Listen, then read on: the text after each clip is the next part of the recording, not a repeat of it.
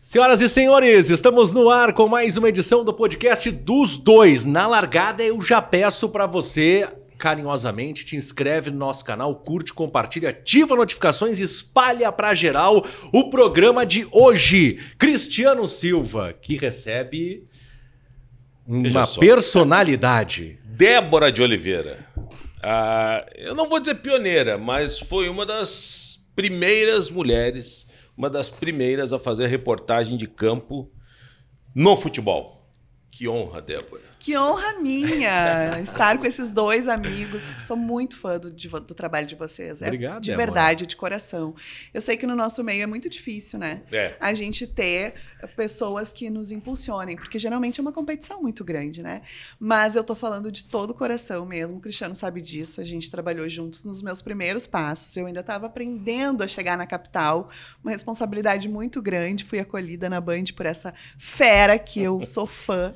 E o Jason Obrigado. o que dizer, né, Cristiano, da nova geração. Você é uma mais pura que tem. Não, e, e- e da nova geração, uma das grandes surpresas, porque a É, gente nem vê... tão nova, né? Você vai estar. Ah, ele é da nova geração. É. Vamos dizer assim, quando a gente se depara né, com a gurizada querendo trabalhar com jornalismo esportivo, muitos a gente vê com a função de estar ali no meio do futebol, da resenha, de estar perto dos jogadores, de querer o contato, de querer a fama.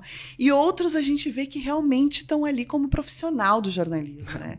Então, Obrigado, de coração Débora, mesmo, obrigado. te admiro demais. É um prazer para mim estar aqui. Poxa, prazer felicidade é e nosso. prazer é nosso, Débora. Nossa, ele tá com a Débora. A Débora eu conheço da época que ela fazia reportagem na ABC em Novo Hamburgo, lá Isso. com a turma do Vânios Porto, Exatamente. setorista do Novo Hamburgo, do 15 também, né? A ABC era 1470 AM Isso, ainda. lá no finalzinho do dial. No dial. O pessoal, pra achar, tinha que girar a bolinha do rádio e catar lá no final. Não era assim, ops, tô aqui no meio, tem Guaíba, tem Gaúcha, tem Band, tem todas aqui no meio. Não, era lá no Lá no final. fim, o pessoal tinha que elas. procurar. Como é que começou, Débora? Como é que vem essa ideia de fazer rádio, de fazer jornalismo e trabalhar com futebol? Eu nunca sonhei em ser jornalista. Eu sempre sonhei em trabalhar com futebol. O jornalismo, ele foi uma forma que eu tinha encontrado de poder estar ali naquele ambiente que eu cresci. Eu sou filha única, meu pai jogava futebol, né? Jogou futebol lá em Novo Hamburgo. Ele fez gol no meio do campo do Santa Rosa, era a capa do jornal toda semana. Futebol profissional Futebol amador? profissional e amador.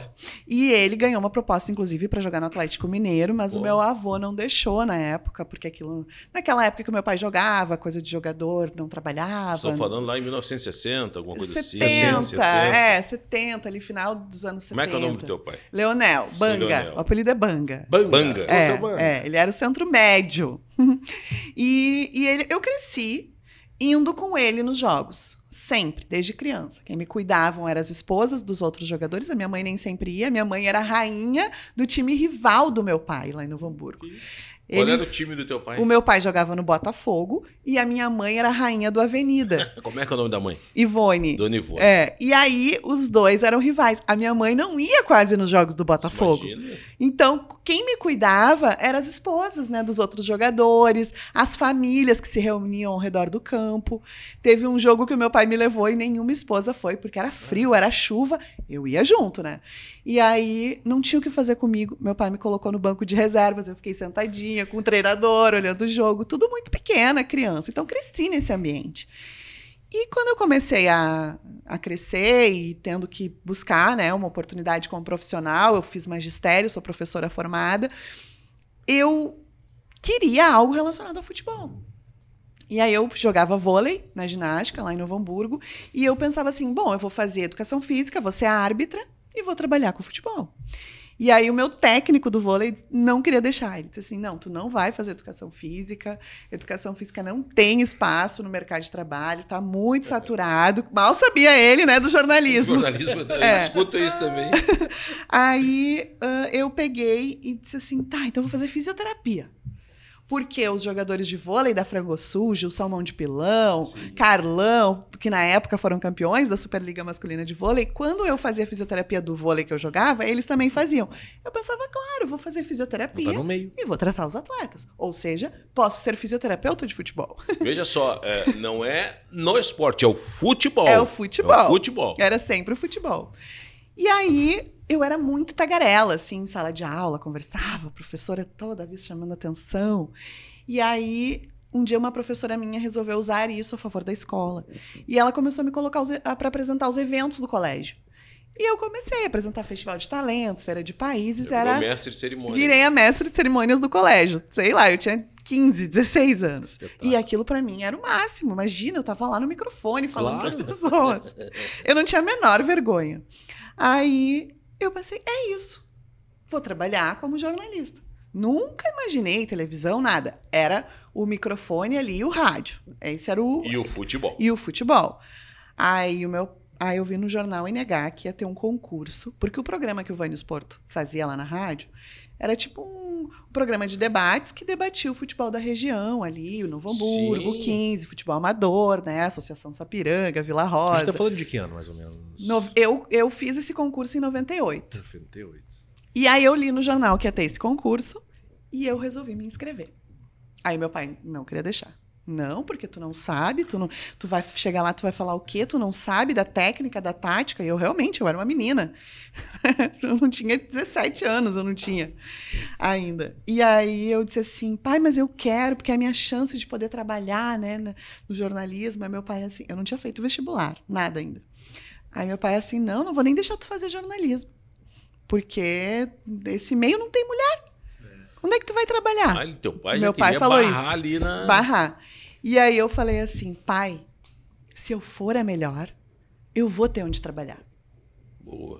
Se eu for a melhor, eu vou poder, pai. E aí o meu pai, hoje ele conta, né? Ele, ele tem essa frase porque ele diz assim: naquela hora ela me convenceu. Porque ela me disse que ela ia ser a melhor. Viu, seu Leonel? Viu só como é que é? Que Muito bem. E a Dona Ivone falava o quê disso? A minha mãe não, não tinha interferência, assim, ela deixava. Não, pra minha mãe sempre foi tudo muito tranquilo, assim. Ela cobrava mais que eu estudasse, que minhas notas fossem boas, Sim. né? Essas coisas, mas o que eu quisesse, a minha mãe entenderia, assim. E, e nos momentos que eu pensei em desistir, o meu pai não deixou.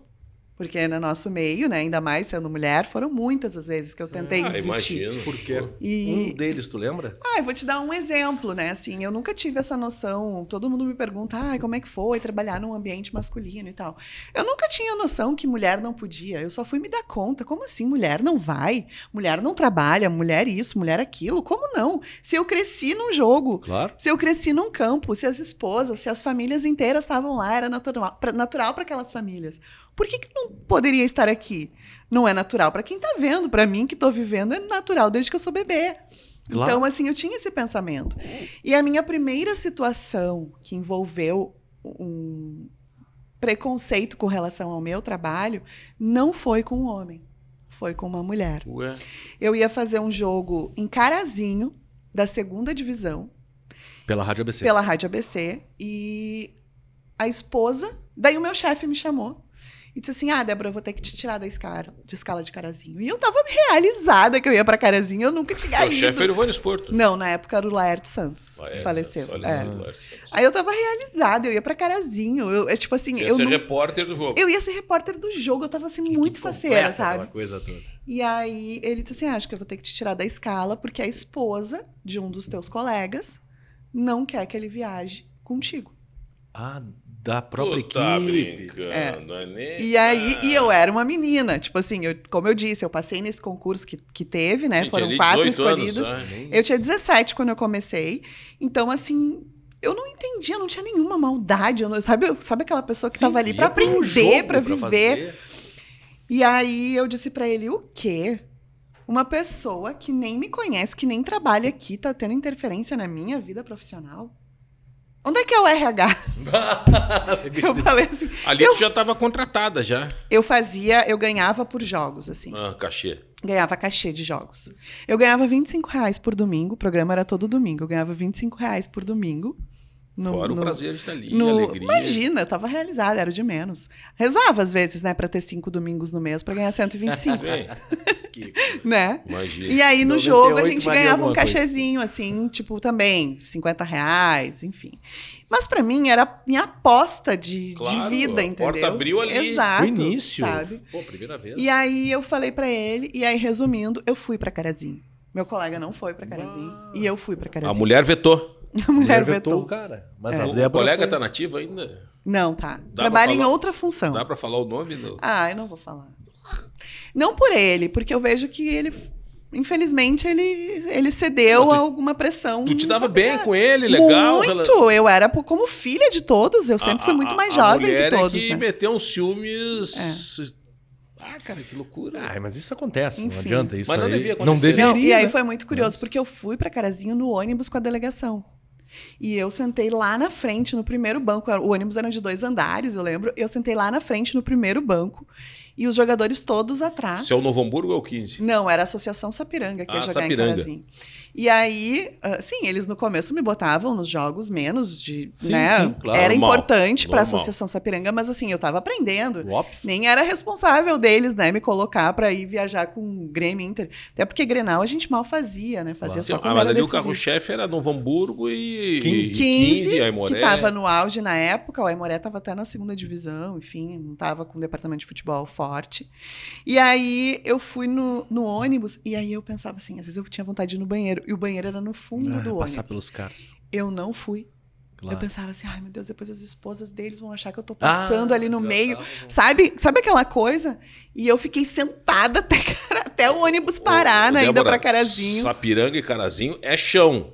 É. Tu segurou até Carazinho. Não, não, eu segurei até quando o ônibus parava, Parava, porque o ônibus fazia parava. umas paradas, Ah, né? boa, boa. Mas tinha o banheiro lá no fundo, que eu poderia ir a qualquer momento. E eu não ia, de medo, de vergonha, porque mas, quem quer pensar alguma coisa de mim, entendeu? mas a malandragem não cantou? Nesse jogo, nunca. Nesse aí não. Nesse não. Nós não. vamos chegar no jogo cantor. Nesse aí não. Mas qual era o teu grande objetivo? Tu disse que queria trabalhar com futebol. É, Aí tu entra na Rádio ABC, mas aí tu, tu coloca na cabeça alguma coisa. nunca coloquei. Nunca? Nunca deixou sempre coloquei. levar? Deixou assim, não, Nunca. vou ver eu, onde... eu não tinha noção, assim, as coisas estavam acontecendo e eu pensava, olha que legal, eu tô aqui fazendo a final, né? Do, In- do 15 contra o Inter, contra o Inter. Tipo, eram umas coisas assim, não era algo, era muito infantil no início pra mim. Eu não tinha nem noção da minha responsabilidade no microfone. Eu ia e brincava, eu me divertia. E aí quando eu vi que as minhas colegas do programa sabiam muito mais do que eu e tinham noção técnica, tática, elas já eram mais velhas inclusive que eu. Uma tinha 32, 35 anos, uma jogava futsal no Chimarrão, que era um time bem forte na Sim, época. Chimarrão. A outra era filha de treinador. Então, assim, das quatro meninas escolhidas, eu fui uma delas, eu era a que tinha menor condições. Tá, mas vamos voltar lá nessa, justamente nessa parte da escolha. Então, teve o concurso Me inscrevi. para fazer um debate feminino Não, de uma era equipe assim. ó, feminina. eles queriam criar um programa de debates feminino. Aham. Para tu passar para fazer parte do elenco desse programa, tu tinha que passar pelo debate masculino e debater com os homens.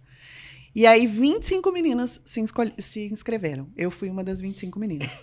E aí no final dessas 25, todas passaram individualmente pelo programa, cada dia ia uma da semana. Elas iam recebendo notas, os colegas iam avaliando, enfim, junto. E aí no final eles escolheram quatro para fazer o Fórum Feminino de Esportes, que, é o Que- programa que eu participei. Que ia domingo no ar. Que né? era domingos. Domingo, eu É. lembro. Tá aí, dessas quatro... Eu, eu era uma da. Eu, Elas estão não, nativa? nenhuma trabalha com. Só tu rádio, seguiu? Só, Só eu.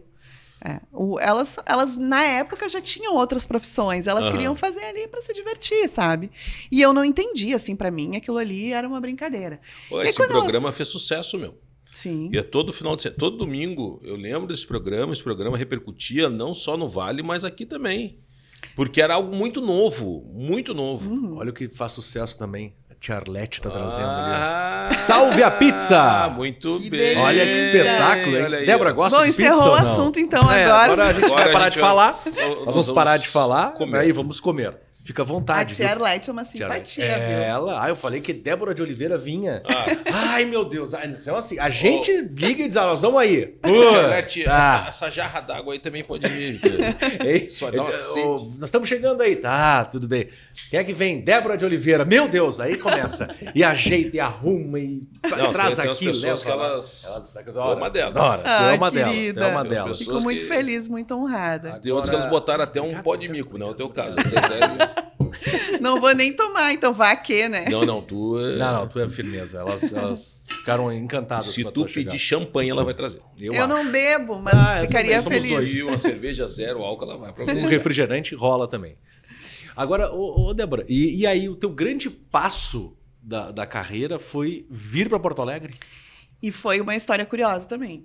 Porque. Aí tu encontrou esse aqui. É, antes, porque assim, ah, quando, eu, quando eu fazia esse programa de domingo, como eu disse, eu brincava muito, daí eu comecei a fazer o seguinte: eu comecei a. Semana inteira eu guardava o jornal, porque o programa era só em domingos, né? E não existia internet. Não existia hoje que tu pega o celular, entra no Twitter, sabe tudo que tá acontecendo. Tu tinha que te dedicar àquilo. Tu tinha que estudar, tu tinha que acompanhar as rádios, tu tinha que. Pra tu saber algo, tu não estando aqui na capital, no dia a dia dos clubes, pra tu saber algo que estava acontecendo, era o jornal. Naquela época. Sim, é. E aí eu guardava o jornal da semana inteira e sábado de noite eu fazia um resuminho. Tudo que aconteceu. Como é que tinha sido o treino da semana inteira do Inter, o treino da semana inteira do Grêmio, a Fórmula 1, handball, basquete, tudo assim. Eu guardava, tava tudo anotadinho, meu caderninho. Chegava domingo de manhã, elas falavam do, da Fórmula 1, eu, pá, foi por isso no treino. Falava do Inter, não sei o quê, aham, foi isso aqui que aconteceu terça-feira. E aí eu, comecei, eu já comecei a surpreender elas, porque eu antes eu não tinha essa noção, assim. Elas faziam os debates e eu ficava quieta, não Claro. tinha os argumentos delas, né? E aquilo me ajudou para que eu me dedicasse, assim, para eu começasse a compreender que eu tinha que me esforçar se eu quisesse me sobressair de alguma forma. E aí o meu caderninho foi me ajudando, né? E aí eu comecei a fazer as transmissões esportivas. Eu comecei fazendo reportagem na galera. Foi o Vânios Porto que criou esse personagem para mim. Eu ia com torcedores que se inscreviam durante a semana, eles cuidavam se eram famílias, se eu poderia ficar junto com uma, uma esposa, o filho, o pai, a- o filho, para que eu não ficasse no meio do torcedor do nada. Não existia em lugar nenhum essa coisa de torcida. É verdade. Quem criou foi o Vânios Porto para que eu pudesse fazer parte das transmissões, né? E sabe que fazer torcida, que eu também comecei lá na, na Band, no início, fazer torcida, torcida. Te dá um. é, é, tem muito cara. Hoje os novos eles não querem, porque. Ah, eles querem fazer o campo, querem fazer o jogo. Mas fazer torcida te dá algumas coisas, assim como o improviso, Uhum. a entrevista, porque tu tá entrevistando o torcedor. E o olhar do torcedor. o olhar, né? não, e lidar com, com, com, com, os imprevistos que Uhum. acontecem, com as, as, as- as coisas fora do jogo, brigas e problemas e transtornos que acontecem em estádios de futebol. Fazer torcida Eu acho importantíssimo é esse- importantíssimo esse e ponto não na- e, na e te dá cancha, te dá cancha. Antigamente, era assim, o cara começava como produtor, estagiário produtor. Fazia, ralava na Ia, produção, ia, ralava, ia, ralava. ia. Aí para fazer um boletim, tinha que fazer um boletim do adversário do Uhum. time. Aí tu conseguia uma gravação, tu ligava, gravava, fazia um boletim. Aí tu vai fazer setor. Ah, setor de Grêmio e Inter era o seguinte. Final de semana. É, Na folga do ponta, É. ah, vai folgar lá o Jason Sábado. Lisboa, que é o principal do Inter. Ah, Cristiano, agora tu vai cobrir o Jason no final de semana. Aí tu vai lá e faz um setor naquele treino, que é um treino. Antigamente, né? Agora e já. é a tua Copa do Mundo, né? Porque é o momento que tu tem para mostrar que tá preparado para as tu outras fazia oportunidades. o boletim, entrava no ar na resenha. Aí no domingo, ou tu fazia torcida, tu começava fazendo torcida. Aí tu ia lá na galera e tal. Uhum. A promoção, agora tu vai fazer o adversário. Aí tu ia lá pro vestiário adversário, fazia, o máximo. achava. voltava, entregava a ponta da goleira pro outro e tu ia ficava na intermediária na substituição ali. Bem assim. Depois é que tu, assim tu ia galgando. Hoje não, cara. Hoje os caras vão direto e Hoje muita acelerou gente se perde muito, na hoje poeira. acelerou muito. É. Muito se perde toda essa caminhada. As bases sólidas a gente agradece depois, né? Porque são aprendizados Claro. que a gente depois constrói outras caminhadas e tem aquela, aquele, aquilo que a gente levou, sim, né? sim. E aí foi muito curioso, porque o 15 foi, começou a crescer na Copa do Brasil, né? Foi Com o Mano de com técnico. o Mano Menezes de técnico. Já tinha sido finalista, né, da Copa do Campeonato Gaúcho Sim. um ano antes. Com o Leandro Machado. E aí eu vim para Porto Alegre fazer, ah, foi muito curioso isso também, porque eu ia vir para Porto Alegre fazer para o Fórum Feminino de Esportes o nosso programa daqui com o Inter e uma colega minha ia fazer o 15 E aí depois a gente ia embora. Aí durante a semana eu liguei. O Sérgio Dienstmann era o. Cláudio Cláudio Dienstmann. Era da o- comunicação. O, O da comunicação do Inter. Eu liguei pra ele: Oi, tudo bem? Aqui é Débora, eu sou aqui da Rádio ABC de Novo Hamburgo. Domingo eu vou aí no Beira Rio e eu nunca fui. Daí eu não sei direito quem são as pessoas. eu falei assim. Aí eu queria ver se tu conseguia me ajudar a entrevistar um jogador ou o presidente. O presidente era o Jarbas Lima na época. Ou o presidente. Aí ele assim, ah, vou tentar, é dia do jogo, nem sempre consegue. Os jogadores concentravam no estádio ainda na época, né? Ah, Mas eu te aviso, obrigada, né, né, por ter feito isso, enfim, beleza. Chegou domingo, cheguei eu com um crachazinho de papel que eu fiz, porque eu não era funcionária da ABC, fiz um crachazinho de papel e fui ali pro Beira Rio. Aí estavam sols grandes, assim, tipo Rádio Gaúcha, Pampa. ah, na época, o Haroldo Santos, se eu não me engano, Ribeiro Neto, na Farid, Pampa? eu acho, e tinha outro da Guaíba que era assim, que eu olhava e eu pensava, meu Deus, essas pessoas, eu só vi na televisão, eu só vi, sabe? Eram muito distantes, assim, da minha vida, né? E eu cheguei, e aí fiquei quietinha lá. Desceu um jogador, eu não fazia ideia quem era. Aí eu assim, ai meu Deus, que vergonha, não vou saber quem é, não sei quem é. E não puderam gravar com ele. Ele desceu, mas não puderam gravar com ele. Aí, ah, daqui a pouco chega o carro do presidente.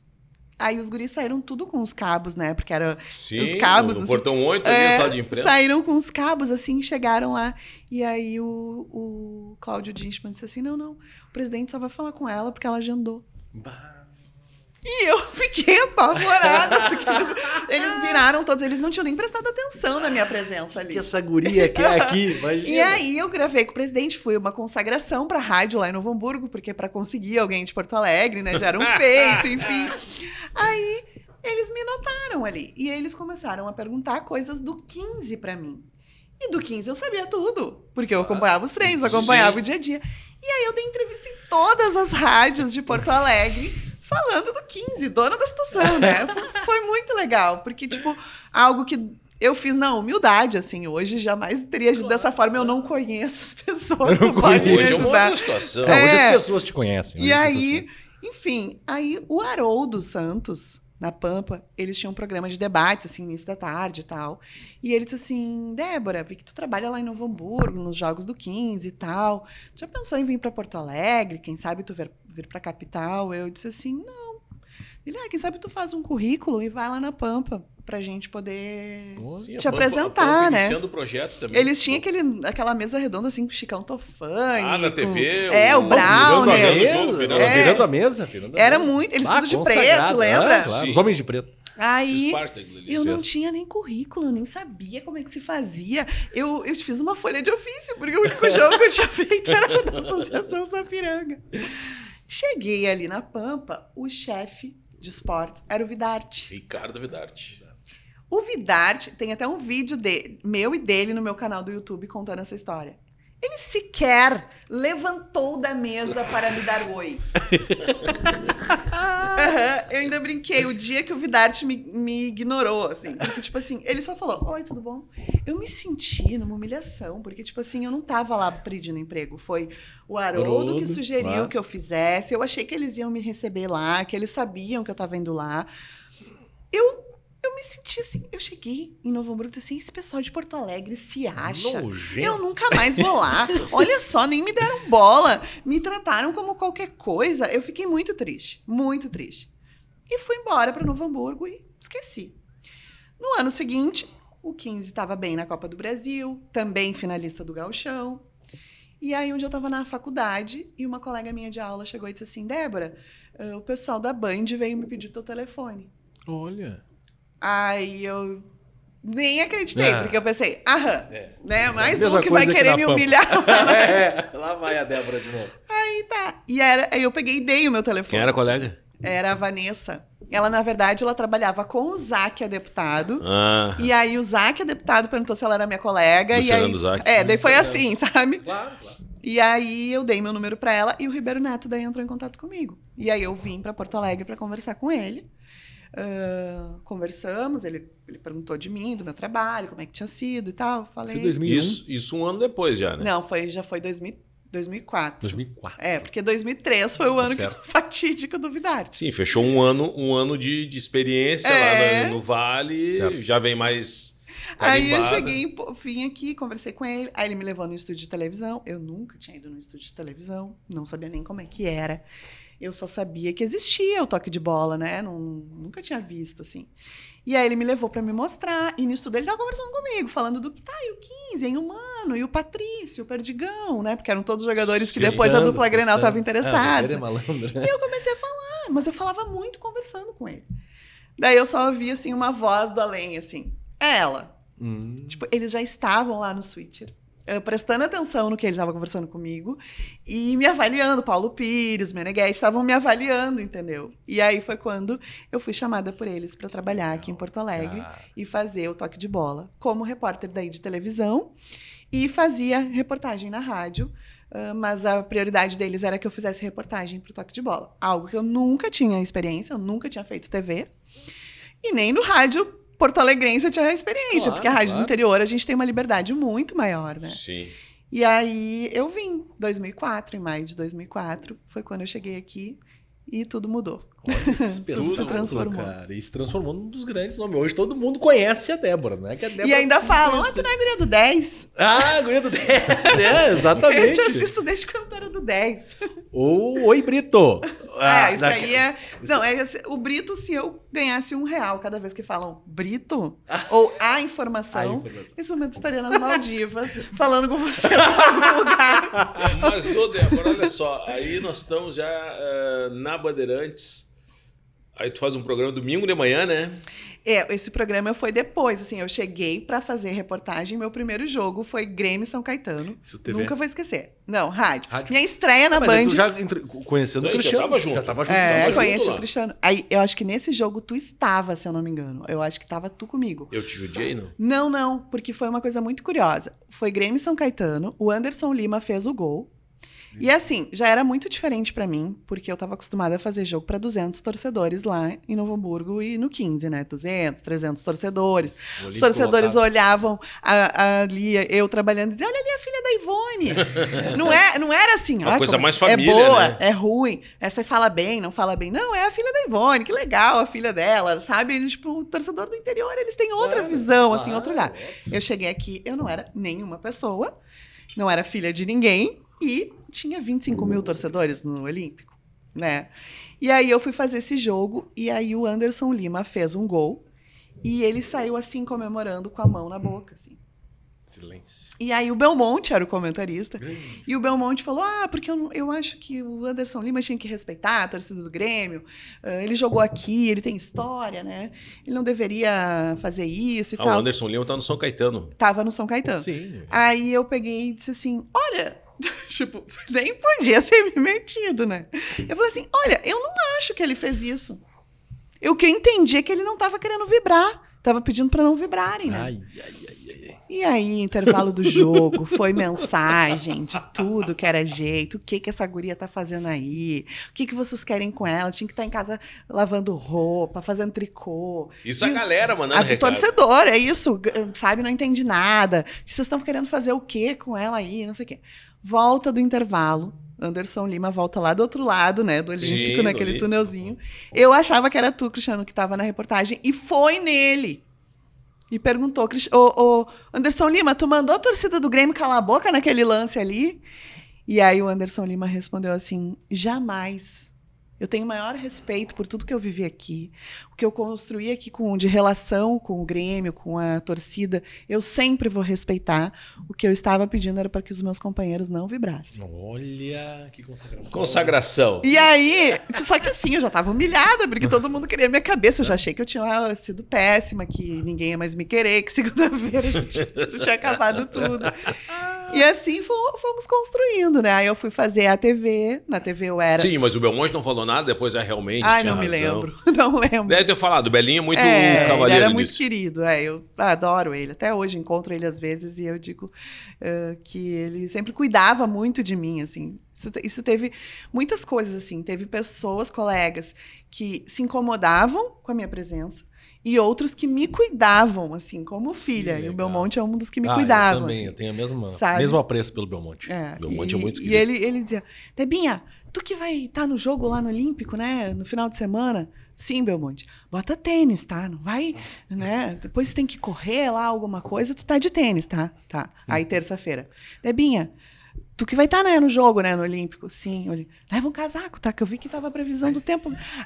E, e assim era um cuidado, sabe? Claro, tipo, claro, grande, Belmonte. Queremos filha. você aqui, hein, Belmonte? Não, Belmonte é uma Queremos você máscara, né, aqui. cara? Não É. vem. Tá tá na hora. aposentado, Tá, ele não tá- quer nem tá saber na da praia, vida. mas vai vir aqui no dos dois sim. Vamos contar histórias do rádio do João Carlos Belmonte.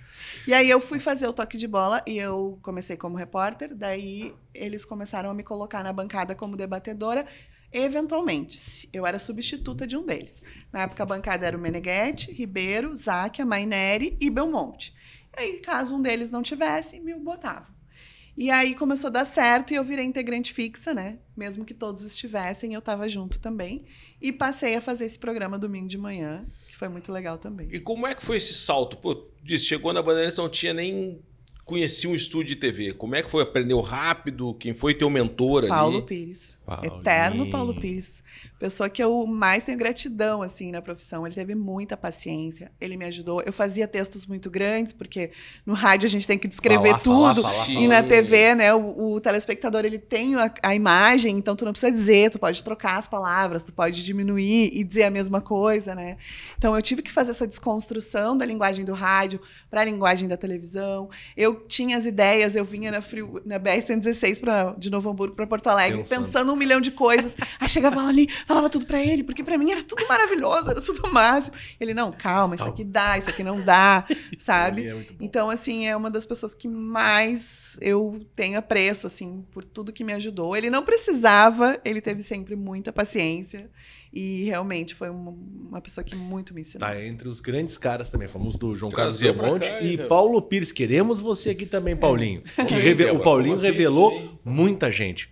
Paulinho revelou muita gente e assim, pra TV e pra rádio ensinou também, enfim, pô, Paulo Pires é um dos grandes caras. Pode comer, Débora, porque agora Tá chegando só agora no nosso canal, tá chegando só no meio dessa entrevista. Estamos recebendo Débora de Oliveira. Então Uhum. você tem a obrigação de curtir, Não, não, compartilhar e espalhar essa entrevista. Deixa a tua opinião também no nosso chat, deixa o teu recado que vai ser registrado com muito carinho por todos nós aqui do- dos dois da equipe do- dos dois. Que agradece também aos nossos parceiros, brilha na tela aqui, Dudu, Hubble Celulares. A Hubble Celulares, ela faz milagres. E temos produtos aqui. Você quer comprar fone, você quer comprar carregador, você quer comprar cabos, a Hubble Celulares tem pra você. O Cristiano Silva Esse tá com um aqui deles. É de, como é que chama? Auricular, né? É. De botar no... De colocar Ó, no ouvidinho, no tem a- ouvidinho a- ali. o, é, é maciozinho na ponta, né? Eu não sei muito Levar bem o para os jogos é maravilhoso. Para né? jogos é maravilhoso, Esse aqui tem até exatamente. microfone, ó, pra É, você então- o telefone. A Hubble Celulares conserta, mas também vende acessórios para você. Procura a galera da Hubble Celulares que está na Loureiro da Silva, no edifício comercial Duo Concept. Bom esse nome, Duo Concept. É a Carregador. Hubble Celulares. Carregador também tem todos os acessórios, além de estar com algum problema no teu smartphone, leva para a Hubble que a Hubble conserta para você. Capinha de celular aqui, ó. Capinha é importante. Não sei se isso é bem uma capinha. É, uma capinha? olha aqui, ó. É sim. Ah, é uma capinha, ótimo. Brilha Do na tela iPhone. também, Dudu. Aqui na tela, nossa parceira, a ProHub. O que, que te pareceu a estrutura, ô, ô Débora? Maravilhosa, nossa. Adorou? Eu que adoro, né, esses- essas coisas, moraria aqui. Eu também, sabe que eu... é de primeiro mundo. É muito incrível. Eu vou te falar que eu conheço estúdio de rádio É. um monte. Aqui põe muitos, mas muita rádio grande no bolso. É verdade. no Fizemos, bolso. fizemos um tour aqui E com a TVs Débora. também. É. Então a ProHub, ela, você chega com uma ideia na cabeça, aqui na ProHub você coloca no papel e vai para a prática. Onde o sonho vira realidade. Essa é a frase. Vários estúdios, são dois estúdios e ambientes para você fazer até uma reunião de negócios. que eles também fazem aqui na ProHub, né? Enfim, para você colocar Você pode no até, papel na reunião, as suas ideias. pizza. E só. tem a Salve a Pizza também, que hoje é porque a Débora está aqui. Quando a gente diz, ah, vem quem? Ah, vem o Jason, vem o Cristiano, ah, vem a Débora de Oliveira. Não, então nós vamos fazer até pizza da Salve a Pizza, que a Débora está também comendo aqui no, no dos dois. Então, te inscreve no nosso canal, curte, compartilha. Ah, e pode mandar e-mail também. Tem Hum. como botar o e-mail Ai, na que tela? chique, Eu vocês têm até adoro o e-mail. e-mail. É coisa de 1998, mas aqui no do dois, a gente adora e-mail. Jason Lisboa S. Jason Lisboa S arroba gmail.com. Manda, manda teu e-mail, contato para ser parceiro do dos dois. Estamos abertos para conversas. Tem também no Instagram, o arroba dos dois, nos chama, nos procura. Vamos bater um papo e vamos colocar sua marca aqui na nossa mesa e também no nosso telão com o dos dois podcast, que hoje recebe Débora de Oliveira. Quanto tempo de mãe, Débora? Eu fiquei até novembro de 2006. Foram menos de dois anos. Nesse período, você disse que teve o preconceito lá na, na, na- na ABC da esposa de um colega que não queria deixar ele viajar e tal. E na capital? O que, que tu sentiu quando tu veio pra capital? Aí tu começou a viver o dia a dia da dupla Grenal, treinamento. Um troço muito mais pegado, que é Maior, fazer né? treinamento do, do Maior. Novo Hamburgo, do 15. O que, que tu sentiu ali? É, ge- eu senti um baque muito grande, né? A diferença era muito grande, assim, de, de repercussão e de responsabilidade, né? Mas, assim, eu tentava, de alguma forma, não perder um pouco da minha essência, porque eu achava que eu, era a forma que eu tinha de me diferenciar. Porque eu não queria tentar alcançar os outros, assim, eu tinha muito de melhorar a mim mesma, sabe? Porque eu achava que todo mundo era inatingível para mim. Todos os meus colegas que eu conhecia aqui estavam sempre na- no meu olhar de muitos anos já atrás, com, uma- com outro patamar. Então eu sempre me achei, eu preciso trabalhar para construir, assim, né? Achava os outros muito acima de mim. E isso me ajudou que eu fosse buscando outras coisas. E eu sempre era muito preocupada, assim, eu chegava nos treinamentos, ah, todo mundo ficava conversando ali, né, os, os colegas repórteres, a gente tinha os espaços destinados, e eu ficava anotando tudo, anotando tudo, porque eu tinha medo de perder alguma coisa que estivesse acontecendo e chegasse no ar, eu não saberia e daqui a pouco desse em outra rádio. Sabe? E nisso, ah, nessas anotações, me renderam coisas curiosas, assim. Tipo, por exemplo, vou contar uma do Grêmio e uma do Inter para equilibrar, né? Por favor. Ah, uma, uma do Grêmio, um dia eu estava sentada lá no nosso reservado de, de- do Olímpico que tinha, né? E eu me lembro que o Celso Roth era o técnico do Grêmio, ele chamou o Pereira e o Roger Flores para um canto e começou a xingar os dois. Tipo assim, ah, eu acho que vocês têm que ser amigo em campo, um tem que cruzar para o outro, vocês estão jogando separado, vocês estão jogando por cima, mais coisas mais ou menos assim. E eu anotei tudo que ele falou. Daí, fiquei quieta. Chegou na hora da coletiva, a gente tinha uma pergunta por repórter para fazer para o Celso Rotti, né? E aí eu perguntei, ah, Celso Rotti, eu vi que na hora ali que você chamou, né, o Roger e o Pereira, você falou para eles isso, isso e isso. O que, que significa, né?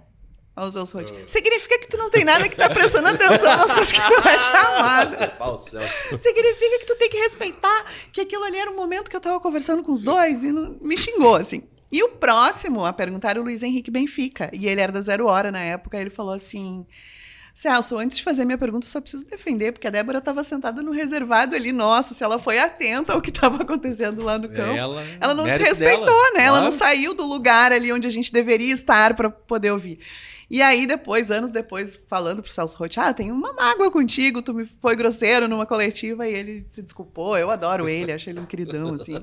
E- mas assim, Tomasse Era- uma era- porrada. Mas quem não tomou uma porrada do Celso mundo, Roth? todo- Ah, Celso Roth empregado é um, desempregado é outro. Esse é o Quem nunca tomou uma porrada no, do, do Celso Mas eu Roth sou não- fã do Celso Roth também. Eu também Eu gosto, adoro eu também Tomei gosto, muitas também gosto. porradas. Também gosto. né? E, e assim, parte. era aquele meu medo. Eu anotava, porque eu tinha medo, sabe, de perder algo que chegasse ali na- no, no horário que eu tinha que entrar no ar para fazer meu boletim. Mas essa é a diferença E os outros falassem algo que eu não soubesse, entendeu? Para os outros. Esse é o diferencial. E no Inter, foi meu primeiro furo de reportagem. Eu nunca, na verdade, tive nenhuma ambição de ser aquela repórter que traz a notícia em primeira mão. Nunca foi algo que me, né, me, me moveu. Eu sempre gostei de contar histórias que humanizassem. Isso Boa, sempre. ótimo. Mas assim, ai, vou dar antes, eu preciso dar antes que os outros. Eu não, não foi algo assim que mexeu Sim. comigo nunca. E aquele foi meu furo de reportagem sem nem saber, porque eu cheguei no Beira Rio para fazer o treino do Inter de manhã para TV. Eu tava de manhã fazendo matéria pro toque de bola e de tarde eu tava na escala da rádio no programa das 5 da tarde. E aí de tarde eu tava assim, um jogo desses que a gente começa fazendo. Era um jogo do Gauchão, esportivo e Guarani de Bagé. Tipo, Todo mundo tá, um tava fazendo Grêmio, o outro tava fazendo Inter, e eu tava fazendo o jogo que Sim. teoricamente, pro programa era o só pra Preencher o espaço. preencher o espaço. É. Aí eu cheguei de manhã no Beira Rio e eu comecei a prestar atenção assim nos jogadores e tal. E eu notei que o Chiquinho estava triste. O Chiquinho, lateral. Sim, lateral esquerdo. Eu notei que ele estava triste. Ele não estava, ele sempre era sorridente com a gente. Naquela época a gente tinha um contato com os jogadores, né? Saía do treino, entrava do treino e ia conversando, né? Sim, daquele Dava pra ir gravando, com o corpo- exato. o Portão 8 ali. E aí eu notei que ele tava tão cabisbaixo, assim, estranho, sabe? Achei que ele tava triste. Tá, mas deixei. Chegou de tarde, eu vi que a minha escala era essa, e eu comecei, Ribeiro, será que eu não poderia investigar com o Chiquinho por que, que ele tava triste? E, obviamente, o Ribeiro ia dizer, não, né, Débora? Da onde que tu tirou isso? Que isso é importante, né? Tu vai fazer o esportivo e Guarani de Bagé. Liguei pro Chiquinho. Oi, Chiquinho, tudo bom? Te vi hoje de manhã no treino, vi que tu tava meio cabisbaixo. Tem alguma coisa acontecendo? E aí o Chiquinho disse assim: Ah, Débora, eu tô triste mesmo, porque eu tô com uma lesão e eu não sei se eu vou poder continuar jogando. Puxa. E os médicos não sabem o que me dizer. E aí eu assim, como que é o nome do teu médico? E aí ele me falou o nome do médico. Sério, eu passei. Isso era umas duas da tarde, uma e pouco da tarde. Eu passei a tarde ligando pro consultório do médico. Preciso falar dois minutos com o médico. Preciso falar dois minutos com o médico. Preciso falar dois minutos com o médico. Preciso falar dois minutos com o médico. E o Ribeiro não queria deixar eu fazer o Chiquinho. Ele queria deixar eu fazer Oh, o esportivo e Guarani de Bagé. Porque eu não tinha notícia. Eu tinha só que o Chiquinho tava triste, eu entendo ele, sabe? Quando o Chiquinho te deu essa notícia. É, mas assim, até né? então, o que que é, sabe? Eu não sabia o que que era. Cinco e meia, programa já no ar, quando eu consegui falar com o médico, porque entre uma consulta e outra, acho que de tanto incomodar, ele resolveu atender. Eu consegui falar com o médico. E ele entrou já direto no ar. E aí a gente descobriu aquela lesão do Chiquinho. Ele, o médico disse que não estava nem nos livros, que eles estavam com dificuldade de... O médico não era o Renan Marcel Oliveira? Não, era, era João. Helena Gomes. João Helena Gomes. Pô, É. seu can, can, can. E aí ele começou a dizer que estavam que estavam bastante preocupados, né, com a lesão dele. O Chiquinho era o xodó da torcida na Tinha época. recém-surgido É, e... e tipo, ele cabeceava, ele cruzava, o Fernandão cabeceava, era gol. Então, É. tipo assim, era o auge do Chiquinho, Claro. né? E aí eu desli- a gente desligou o médico, porque daí eu consegui convencer o Ribeiro, consegui o médico, colocamos no ar, eu desligou, começaram todos os jornais me ligar, as, as outras rádios. É. E eu nem sabia, assim, tipo, sabe? E aí foi quando eu dei meu que é primeiro uva, furo. né? Agora... tu- Sabe? Eu dei antes de todo mundo. No outro dia era a capa dos jornais. Isso não é um furo, né? isso é um rombo, né? Seu furo é, isso é, É. um rombo. Chiquinho. E não tudo conseguiu. isso porque eu achei ele triste no treino. Eram umas coisas assim. Mas surgiam, é sabe? sério, aí que eu te falei, essa é a diferença, a É a percepção, tu visão, né, olhar, tá lá não olhando. ficar ligando de gandaia com os caras, tu Uhum. tá vendo, tu tá observando, isso é observar, esse é olhar do jornalista. Tanto que hoje os colegas brincam, né? Esses tempos eu fui no treino do Inter e aí eu ia gravar com o alemão, até por lá por Novo Hamburgo, ele ter sido do Novo Hamburgo, enfim. E aí eu cheguei e os colegas assim, alguma coisa ela tá sabendo que a gente não sabe. Porque quando ela chega, alguma coisa ela tá sabendo que a gente não mas essa Mas é, mas é isso aí. Cara, esse, esse lance do Chiquinho foi. Pá, foi tenso, porque Foi. ele. Era um estreitamento, na, que- um- uma veia do cérebro, É. Era poderia romper a qualquer momento.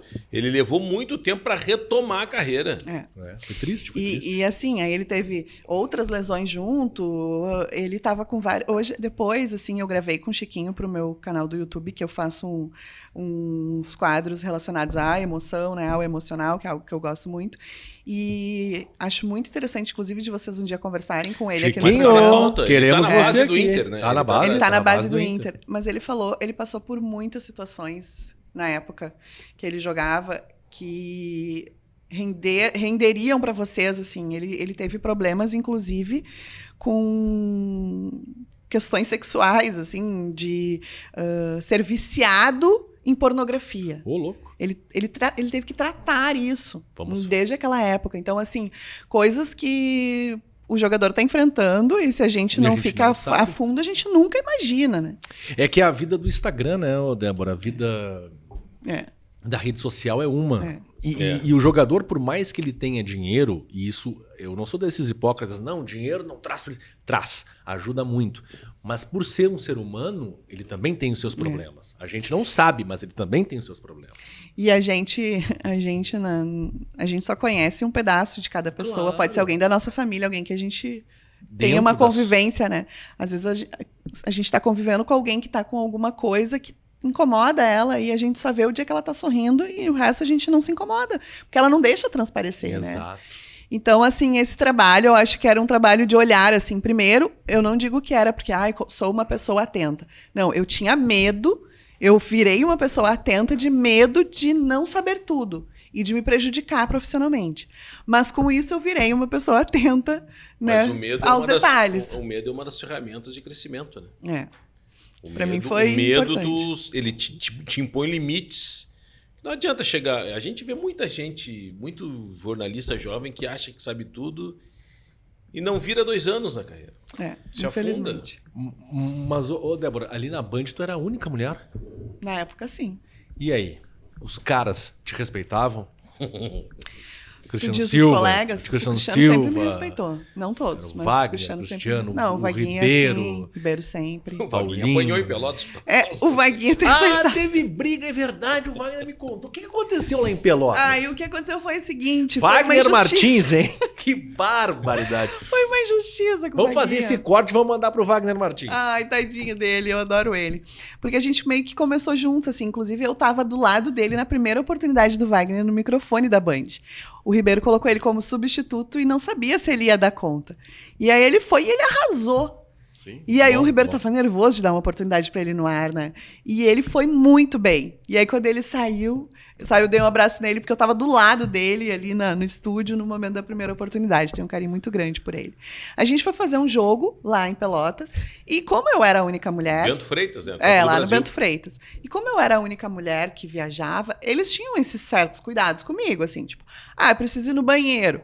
Ah, eu vou no banheiro aqui do, do campo. Tava um monte de gente. Vamos comigo ali, só pra eu não ir sozinha. Às vezes não tem porta, não tem chave, não tem. Sabe? Eu- é natural. É difícil, Claro. É. difícil. E aí o Vaguinha disse assim pra mim: Ah, Débora, não vai no banheiro.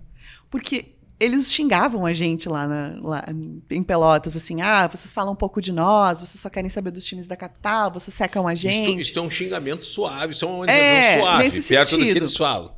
Nesse Perto do que sentido. aconteceu, de É. fato. E aí o Vaguinha disse assim: Débora, não vai. Espera um pouco, né? Tipo assim, eles vão nos xingar. Foi só isso que ele falou. Ele não falou mal, ele não falou nada. Ele só disse assim: "Quem sabe não vai agora. Foi, sabe, nesse sentido que ele falou. E um torcedor ouviu. E ele começou: Por que tu acha que a gente é o quê? Marginal? Que ela não pode nem ir no banheiro aqui? Ela pode ir sim, ninguém vai fazer nada pra ela. Tu tá falando que a gente é marginal? E eu assim: Não, ele não falou isso. É, é- é um cuidado que ele tem em todos os campos, em todos os lugares. Não é porque a gente tá aqui, né? Tentei explicar. Ok. Segundo tempo, eu atrás da goleira, lá do lado da torcida, do lado de lá, não do lado do vestiário ali. O torcedor esse foi pra lá. Tu fala pra aquele teu colega que a gente vai pegar ele, porque ele tá falando que a gente é marginal. E eu tentando explicar, porque nunca era comigo. Os torcedores sempre tinham respeito comigo no- em todos os lugares. E eu tentando explicar, não, não é com vocês, não é porque eu tô aqui no estádio, não é o estádio de vocês. Eles sempre cuidam, porque como eu sou mulher, vou no banheiro, enfim. Tá. Final do jogo. Ai, gente, eu tô rindo, mas Fala, eu não, aconteceu já, isso aí já Eu passou. estava apresentando o programa tava no estúdio. pós-jogo. junto nessa? Não, mas Eu eu estava sei. em Porto Alegre. Sim, no Eu sei que uma hora eu olho pro lado, tá o Perdigão segurando o microfone. que era o microfone do Wagner, porque o Wagner teve que sair correndo.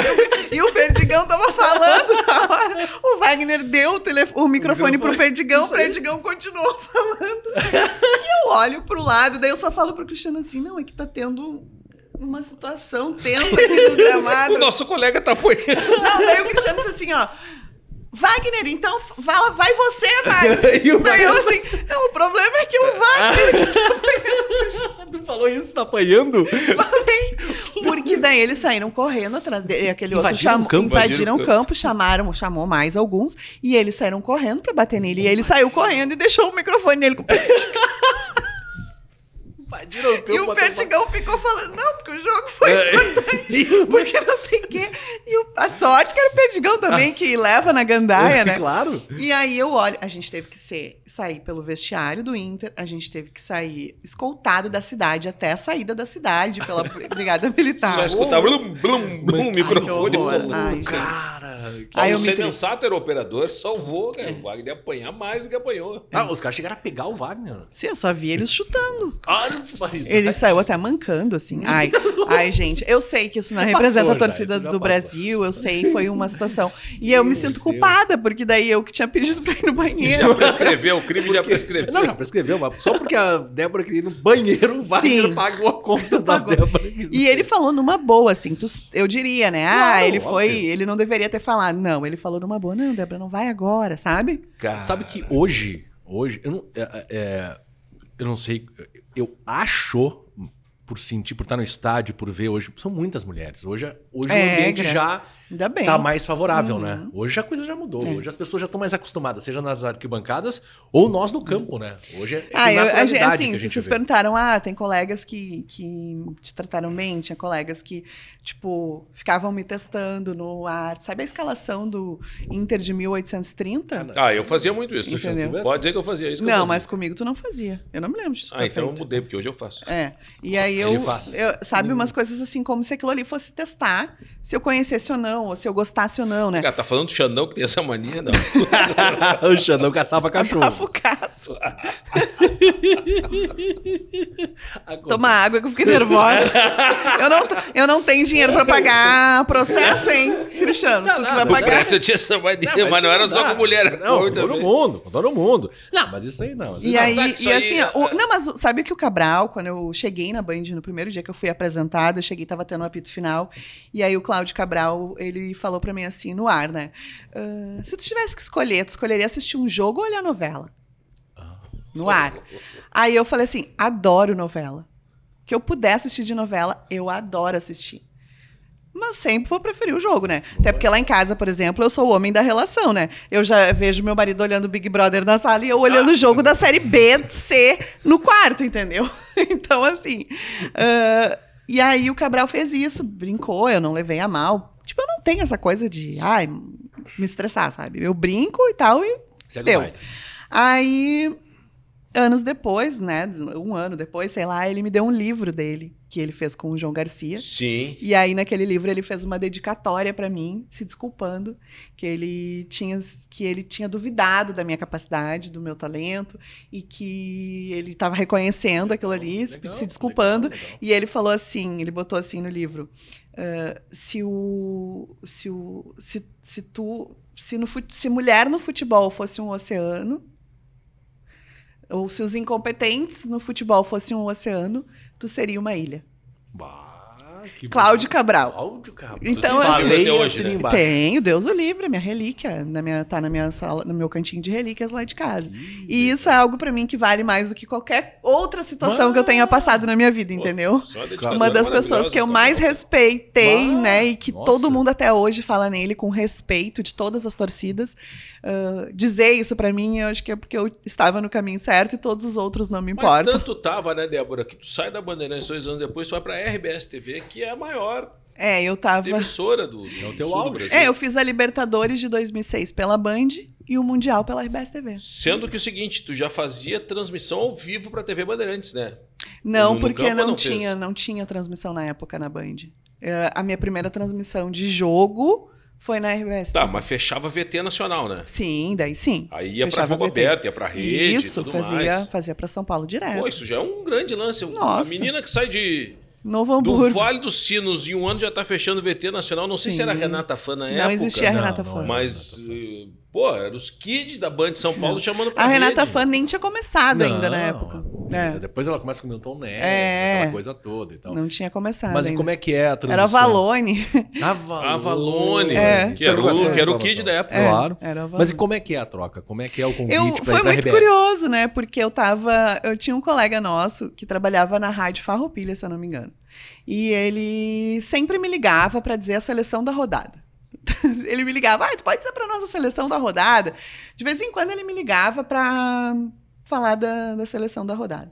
E eu me lembro que no dia que eles me ligaram, uh, eu tava numa. Porque era uma equipe só na Band, né? Que era eu e o cinegrafista. E às vezes eu ia pro Olímpico, daqui a pouco eles diziam, ah, vai pro Beira Rio, porque vai dar coletiva. Na mesma hora. Aí nós saía correndo da, co- da coletiva pra ir fazer a coletiva, depois voltava. É, aquela coisa.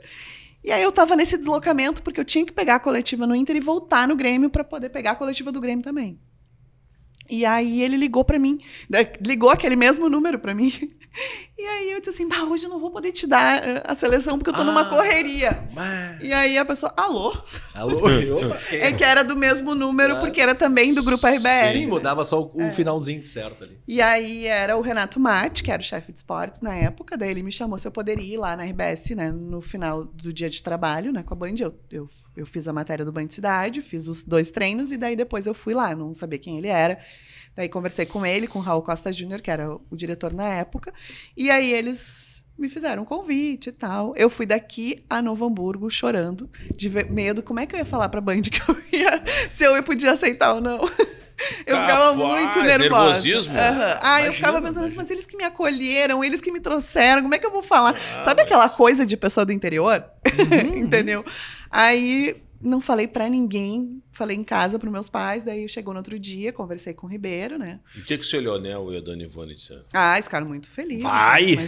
Vai que é agora. Vai que é agora. Já devia estar no estresse, a FU na bandeira tem que ir pra lá e pra Não, cá. e é que pra... na verdade eu, eu trabalhava na Rádio União, FM, em Novo Hamburgo É também. verdade, tu fazia união Então eu, eu, eu saía, sério, ninguém imagina. Ai, meu Deus. Quem, quem vê. Eu, eu começava a trabalhar na Rádio União às seis da manhã, ao vivo. Eu fui a primeira pr- apresentadora mulher e primeira apresentadora de um programa ao vivo da Rádio União, lá em Novo Hamburgo, que é uma rádio FM que só toca música. Muito boa, por sinal. Muito boa, rádio ambiental, enfim. Rodrigo Giacometti hoje. Tá né? lá, o Rodrigo. Aí ah, eu, eu trabalhava lá das 6 às 11. Esse era o meu horário lá. Quando eu fui convidada para ir para Band, eu tive que alterar meu horário lá. Então, se eu precisava estar de manhã na Band, eu ia das 6 às 8 lá, saía correndo, vinha para Porto Alegre, fazia as coisas que eu tinha que fazer aqui, voltava para cumprir meu, o resto do meu horário lá. Se o jogo, por exemplo, era 9h45, até terminar era meia-noite e meia, até, até a coletiva 1, até ir para Ah, fazer a sim. matéria 3, Chegava eu chegava às 4 da manhã virada em Novo Hamburgo, dormia até às 5 e 6 da manhã eu já tava, já tava de novo no. Inteira. Essa tua microfone. rotina foi durante os dois anos de Band. Foi durante os dois anos. E era assim, pra mim era a minha aposta na minha carreira. É, então, carreira. assim, eu não vou reclamar. Eu, aí foi quando meu pai botava, né? Tinha horas que eu queria desistir, não vai dar, não vou conseguir. Meu pai fez uma frase, escreveu a mão e colocou na porta do meu quarto. O sucesso está um pouco além de onde as pessoas comuns desistem. Puxa vida. E aí, cada Seu vez que eu Leonel- pensava, eu disse assim. Seu Leonel, É. seu Leonel, queremos o senhor aqui também, seu Leonel. Vamos ah, ele vai amar. Ele vai amar, aqui, vocês vamos não têm noção. Aí, tipo, eu, teve um dia que eu dormi na direção, indo pra Novo Hamburgo. Quando eu vi, eu tava no guarda-rail da BR-116. De tão cansada. Porque eu era emendava, né, fazer essas correrias, eu, eu tava muito cansada. Daí, o que que o meu pai Tu fazia? bateu com o carro. Assim, sabe quando tu raspa Sim, no guarda-rail ah, tipo, e, te liga e e te liga? Daí, o que que o meu pai fazia? Ele começou a vir de trem, jogo do Inter, jogo do Grêmio, jogo 945, jogo qualquer horário. Ele vinha de trem ou de ônibus, E eu trabalhava e ele voltava dirigindo para eu poder ir dormindo pelo menos na Putz, e eu vai, estar seguro. Cara, pai. Hein, eu... Eu sei pai, seu agora. Leonel, parabéns. Parabéns. Parabéns. Ele fazia isso. Muito Cara, bom mesmo. muito. E isso que ele não te queria no futebol, hein? É, daí É. depois ele virou só orgulho, né? É, agora, ele, agora aí- ele não pode me ver que ele faz um videozinho aqui pro, pro fulano lá do. Nosso Ele futebol, faz nosso vídeo- churrasco. Ele faz videozinho pra O velho mundo. virou youtuber agora. Não, ele quer que eu faça mandando um amigos. abraço, entendeu? Sim, Nossa. o orgulho da família, É óbvio, pô. orgulho. E aí ele ficou nesse. Todo jogo ele É, vinha e daí voltava ele contigo. vinha pra eu não poder, não correr o risco, assim, a não ser que o jogo era cedo, né? Que daí não ficava Sim. até tão tarde. Pô, mas e aí campeonato foi assim. brasileiro meio de semana geralmente é 9 e Ah, meia, É, né? e eu fazia outros, né? 10 da noite, Lembra lá. que teve uh, São Paulo Atlético Paranaense na Libertadores A aqui final, no Beira Rio? isso. Mesma coisa. Ele veio, ficou ali esperando terminar a transmissão. Eu fiz o jogo para São Paulo, inclusive fiz a transmissão para São Paulo. Ele me esperou para poder ir dirigindo para mim, porque no outro dia, às 5 da manhã, eu tinha que estar de pé para trabalhar de novo. Mas esse esse esse perrengue todo, quando tu, quando tu vai pra RBS, tu tem que sair da União, né? Eles deixaram eu continuar. Deixaram? É. Eu só saí da União quando eu virei apresentadora fixa do Bom Dia Rio Grande, que era o mesmo horário. Aí não dá, É, né? daí eu tinha que optar. Mas eles deixaram eu permanecer por enquanto lá na, na rádio. Algo inédito, né? É algo inédito, realmente, que eles é. não- E aí eles me, me permitiram. E aí, na época, quando eu virei apresentadora fixa do Bom Dia, porque quando eu era eventual, que eu substituía, né, Eduardo Strebe ou Jader Rocha, eu trocava lá na rádio. Ah, hoje eu não vou poder fazer, de repente eu tiro uma férias, um dia de férias, o meu chefe deixava lá. Tô tirando das minhas férias. Era sempre um investimento, entendi. sabe? Sim. E depois, quando eu virei fixa, daí eu tive que escolher, né? Mas E tu chega na. RBS com Eduardo Strebe, ou seja, tu chega lá e já tem uma. Só pessoal não entende. Tu chega como freelancer ou tu chega Não, eu fui com- contratada. contratada, É, daí eu comecei a. Fa... Eu cheguei para o Mundial do Inter. Hum. Então, eu comecei. Meu... Pensa que meu... minha primeira matéria foi já sobre o Inter viajando, indo viajar para o Mundial. Já para Globo. Eu fiz o intervalo do jogo com Galvão Bueno, 2006. 2006. Aqui. A TV era de tubo ainda das fotos. Claro, claro, claro, pra vocês. Cara, É. que, que peso, né? Era. Nossa. Tu tava na Guete lá naquele. Eu tava no Beira Rio, com os No torcedores Beira-Rio. do Beira Rio. E aí eu fiz o intervalo com o Galvão Bueno, depois na chegada da taça, eu que entrei para Globo, eu que entrei para o Globo Esporte Nacional.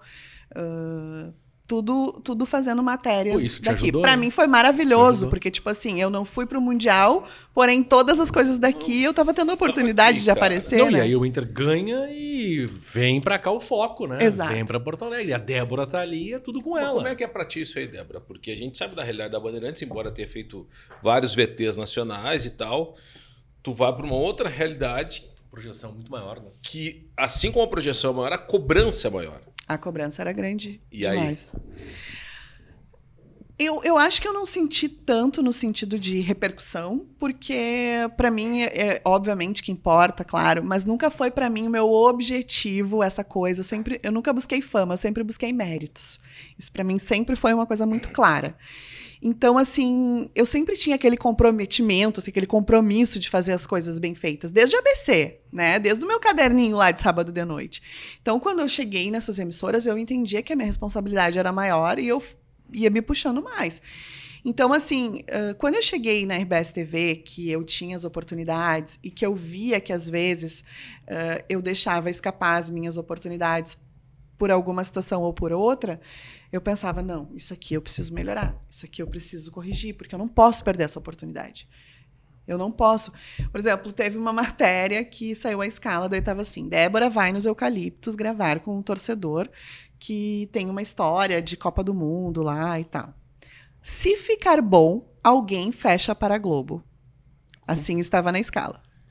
Aí eu peguei, imprimi a folha e fui na sala do meu chefe. Aí eu peguei e disse para ele assim: qual é a motivação que eu tenho de sair e fazer algo bom se quem vai fechar não vai ser eu? Qual é o problema que eu tenho que não pode ser eu? E ele?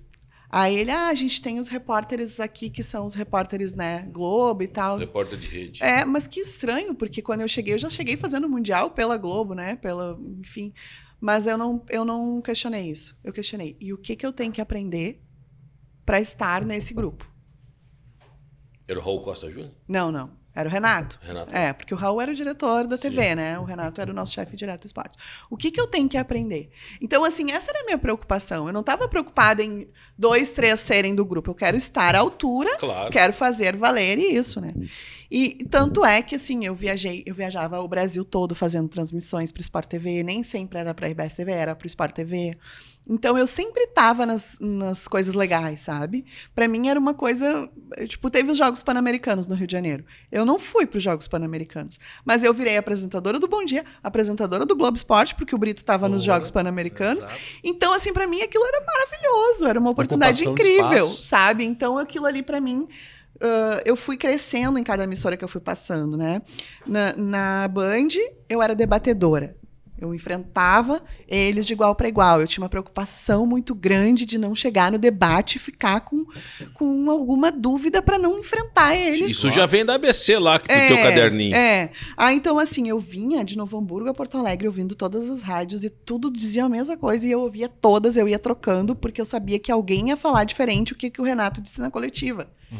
Tu vai falar de um jeito, o Serginho Boas vai falar de outro, o André Silva vai falar de outro, e às vezes eu pegando o que vocês três falaram, eu consigo tirar um argumento para debater na hora do programa. Claro. Eu ouvia tudo igual as rádios, mas para pegar ideias diferentes do mesmo tema, sabe?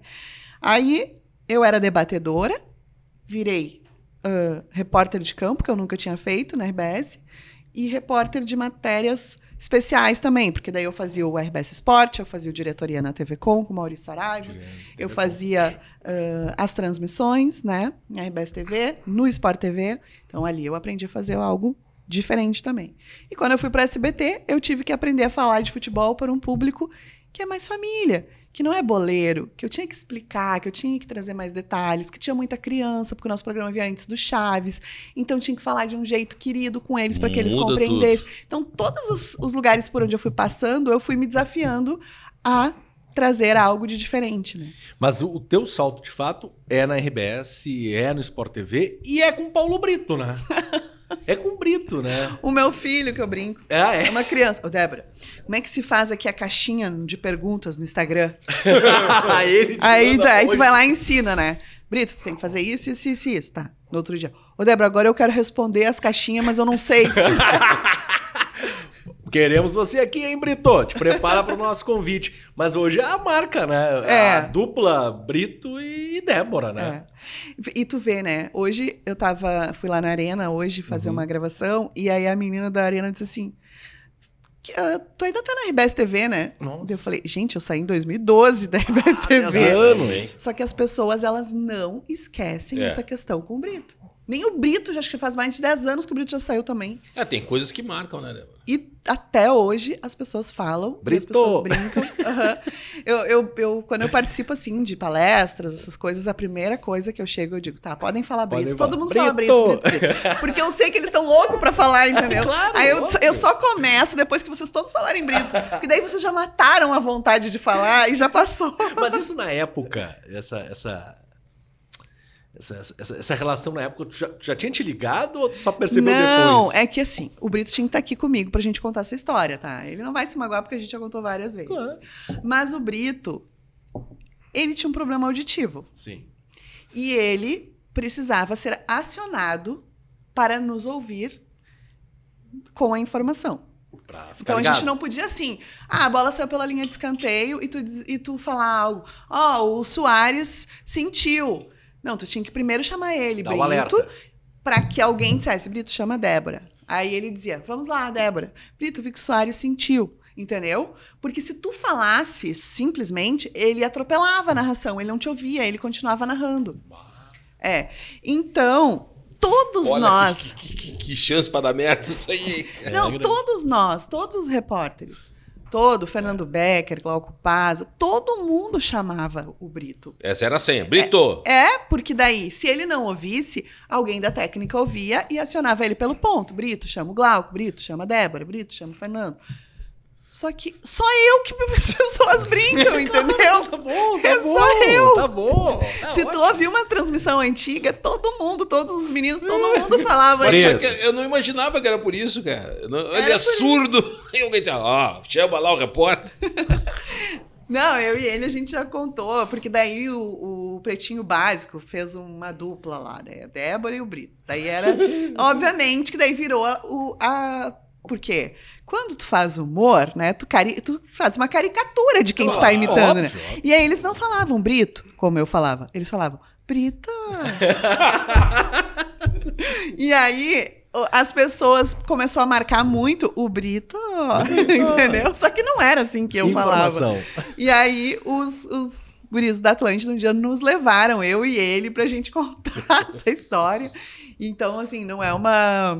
As pessoas. Ele não se magoa, entendeu? Você faz parte do jogo. Poxa vida. Mas foi por isso que surgiu. Mas, ô, Débora, tu sai da RBS. Que... Por que saiu? O que, que aconteceu? Puxaram o teu tapete? Não. Eu, eu assim, eu, eu era apresentadora de dois programas. Eu apresentava o Bom Dia Rio Grande, o bloco, né? E o RBS Esporte no sábado. Eu era repórter de transmissão. Eu era repórter de matérias especiais. E eu era o menor salário. De todos. Nunca reclamei. Nunca reclamei. Nunca pedi aumento. Nunca nada. Sempre fiz minhas coisas tudo certinhas, assim, enfim. E aí, uh, muitas vezes, né, as pessoas não sabem. Eu não podia sair para jantar com os meus amigos. Eu não tinha dinheiro. O meu salário era para o meu básico. Teve uma vez que eu tinha que trocar os pneus do meu carro, que estavam carecas. E eu dizia, eu não tenho como trocar, porque se eu trocar, como é que eu vou pagar, entendeu? Sim, mas tu era tudo isso e o salário era. O meu salário era o menor de todos. Nunca reclamei, nunca falei nada. Sempre deixei assim. Aí, uh, um dia, eu recebi um convite da Rádio União para gravar umas vinhetas lá. Eu já não trabalhava mais lá. Eles queriam só que eu gravasse umas vinhetas. Não apareceria meu nome, não apareceria quem era, só minha voz. E aí eu fui pedir e eles não me autorizaram. A RBS não autorizou. Isso, meu diretor na época, que não era o Raul Costa Júnior, nem o Renato. É o aí... mineiro? Hã? É o mineiro? Não, hoje? não, não. O Thiago nem estava lá ainda. Daí ele não deixou. E ele, quando tinha assumido, ele veio falar comigo uma vez e disse assim: Ah, Débora, eu estou muito feliz, recebo muitos elogios aqui da tua, né, de, da tua parte e tal. Eu- e eu sempre, quando tinha alguma palestra, alguma coisa, eu mandava e-mail pedindo autorização. Olha, tem uma palestra tal, posso participar? Pode. Ah, tem tal coisa, posso participar? Pode. Aí ele falou para mim: Ah, vi que tu sempre é muito requisitada, né, para essas coisas, que legal e tal. Ah, tô preparando uma valorização para ti e tal. Foi essa pessoa que me falou. Quem é esse. pro- esse... Ah, depois te falo. Não quero processos. Manda um WhatsApp pra mim aí, eu digo e tu não fica tranquilo que tu não vai ser processado. Aí ele pegou e falou pra mim assim: não, porque eu tô preparando uma equiparação salarial, uma valorização e tal. Isso nunca aconteceu. Nunca, nunca, nunca aconteceu. E eu nunca cobrei, nunca pedi, nunca nada. Quando eu recebi esse convite pra gravar, eu cheguei na minha chefe, na época, e disse pra ela assim: o que, que tu acha que eu falo pra ele, né? Pra pedir autorização? Tu acha que eu.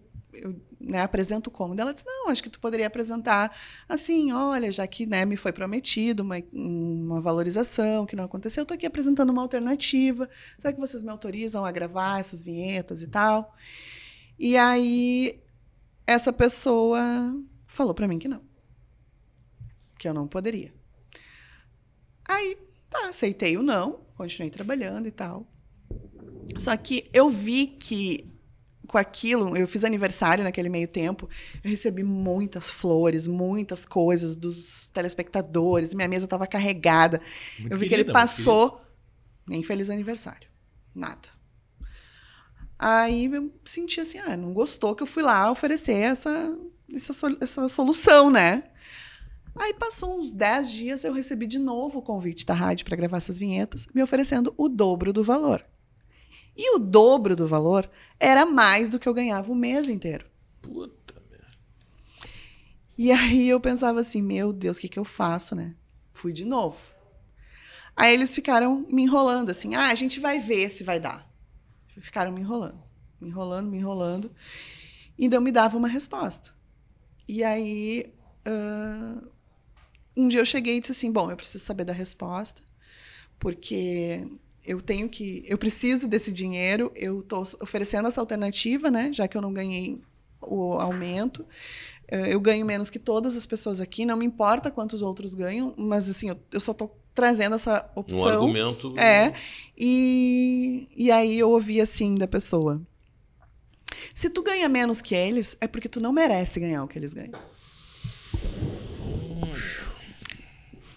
Aí eu virei as costas, literalmente, saí, fui lá no estacionamento, liguei pro meu pai e pra minha mãe e disse: Eu sei que vocês têm o maior orgulho de mim. Eu sei que vocês sabem o quanto eu me esforcei para estar aqui, mas eu não trabalho mais nenhum dia para quem não me valoriza. E eu voltei lá e eu disse que a partir daquele momento eu já não trabalhava mais com ele. Pediu demissão. Caramba. E aí ele falou pra mim assim: calma, vamos, vamos chamar o RH aqui então. Eu disse, não, não precisa chamar o RH aqui. Eu vou ir no RH. E aí eu fui, eu cheguei lá, a moça da RH, tu tá louca, Débora, o que, que tu tá inventando, o que tu tá fazendo? Eu disse, pode fazer tudo direitinho para mim, antes que eu pude de ideia, né? Mas, o, o Débora, tu, eu não e sei... eu fui embora e triste demais por saber que sim, eu merecia, sim, eu Claro, precisava de uma valorização e, e, e, e não era algo que eu estava incomodando para receber, né? Enfim, ah, quando eu voltei, eu não pude nem mandar um e-mail de despedida para os meus colegas, porque meu, até meu e-mail já estava desativado. E eu me emociono, né, obviamente, de falar nisso, porque eu vejo, assim, quando eu vejo os colegas se despedindo, sabe? Eu penso assim, meu Deus, olha, eu passei por tantos lugares e eu fui tão feliz, todo mundo me, me abraçando na hora que eu fui embora, na própria Band, não sei se tu lembras, reuniram Claro que lembro. todo mundo numa sala, o Ribeiro falando que eu tinha recebido uma oportunidade, foi tão especial, sabe? E ali eu não consegui isso, assim. Então, eu fui embora e quando eu saí, de, eu- isso foi uma quinta-feira. Saiu no coletiva.net, tinha sido a notícia mais lida dos- de todos os tempos do coletiva.net, a, a manchete, Débora deixa a RBS TV. E aí, ahn, até terça, meu telefone teve que ficar com meu pai, porque não parava nunca de tocar. Nunca, nunca, nunca. E aí eu entrei numa crise de identidade muito grande, porque eu achava que ninguém gostava de mim. Eu achava que as pessoas só gostavam de mim porque eu trabalhava lá. Porque as pessoas começavam a perguntar: tá indo pra onde? Tu tá indo pra qual TV? Tu tá, tu tá saindo pra, pra, pra fazer o. Vai pra, vai pra São Paulo? Vai pro Rio? E eu pensava assim: eu não tô indo pra lugar nenhum, eu simplesmente saí, eu nem tinha nada. Não, né? Aqui para São Paulo e Rio é um... É. E aí pare- e eu pensava assim, e agora? Eu não vou, então só isso que importa? É só se eu trabalhar numa TV que importa, e eu, e eu sozinha, e eu por mim, né? Aí foi bem difícil, assim, porque, como eu sempre digo, né? ah, se a tia sair daqui, quem é que vai saber? Vai saber a família dela, vai saber os colegas que estão aqui, vai saber os, os amigos mais próximos, né? No meu caso, o Rio Grande do Sul inteiro ficou sabendo. Então, onde eu ia, onde eu caminhava, as pessoas perguntavam: Tu tá indo pra onde? E eu não tava indo pra lugar nenhum. E eu não queria falar por que, que eu tinha saído. Daí, assim, foi uma crise de, de identidade, assim, bem grande. Sofri bastante. Principalmente por, ah, por me sentir menos do que eu sou, né? Por me sentir. ah, por saber que eu sempre fiz por merecer, sabe? E aí ah, foi isso. Aí eu comecei a fazer um. Recebi um convite da Globosat. Fiz um programa de viagens, que foi. Viajei o Brasil todo também, que eu ganhava por diária de viagem, era um pacote assim, de viagens. E aí, ah, quando eu recebi o convite do SBT para fazer um projeto de esportes no SBT que ah, não tinha programa esportivo, e eles queriam pensando na Copa de 2014, né? Então eu saí em novembro da RBS TV de 2012 e em 2013 eu já estreiei no, no SBT com esse programa novo. Ô, Débora, eu não sei se está acompanhando, mas eh, aí eu vou falar da- do eixo Rio-São Paulo. Muitos, muitos jornalistas da Globo estão pedindo para ir embora. Muitos alegam pressão psicológica. Muitos Burnout, alegam- é, é, é, chama atenção isso. Porque a gente que nunca experimentou a RBS, não que isso faça falta para gente, mas a gente vê um outro patamar. Parece que chega lá é uma espécie de moedor de carne. Não, é que assim, na verdade, eu não posso falar. Eu sei que é bem complicado, assim, para todos, né? Porque o nosso meio, como um todo, ele exige muito de, Exige. de nós, né? Em todos os veículos, né? Eu acho que a gente é uma classe um pouco desunida, né? Bastante. para buscar mais ah, qualidade de vida entre o nosso dia a dia profissional, né?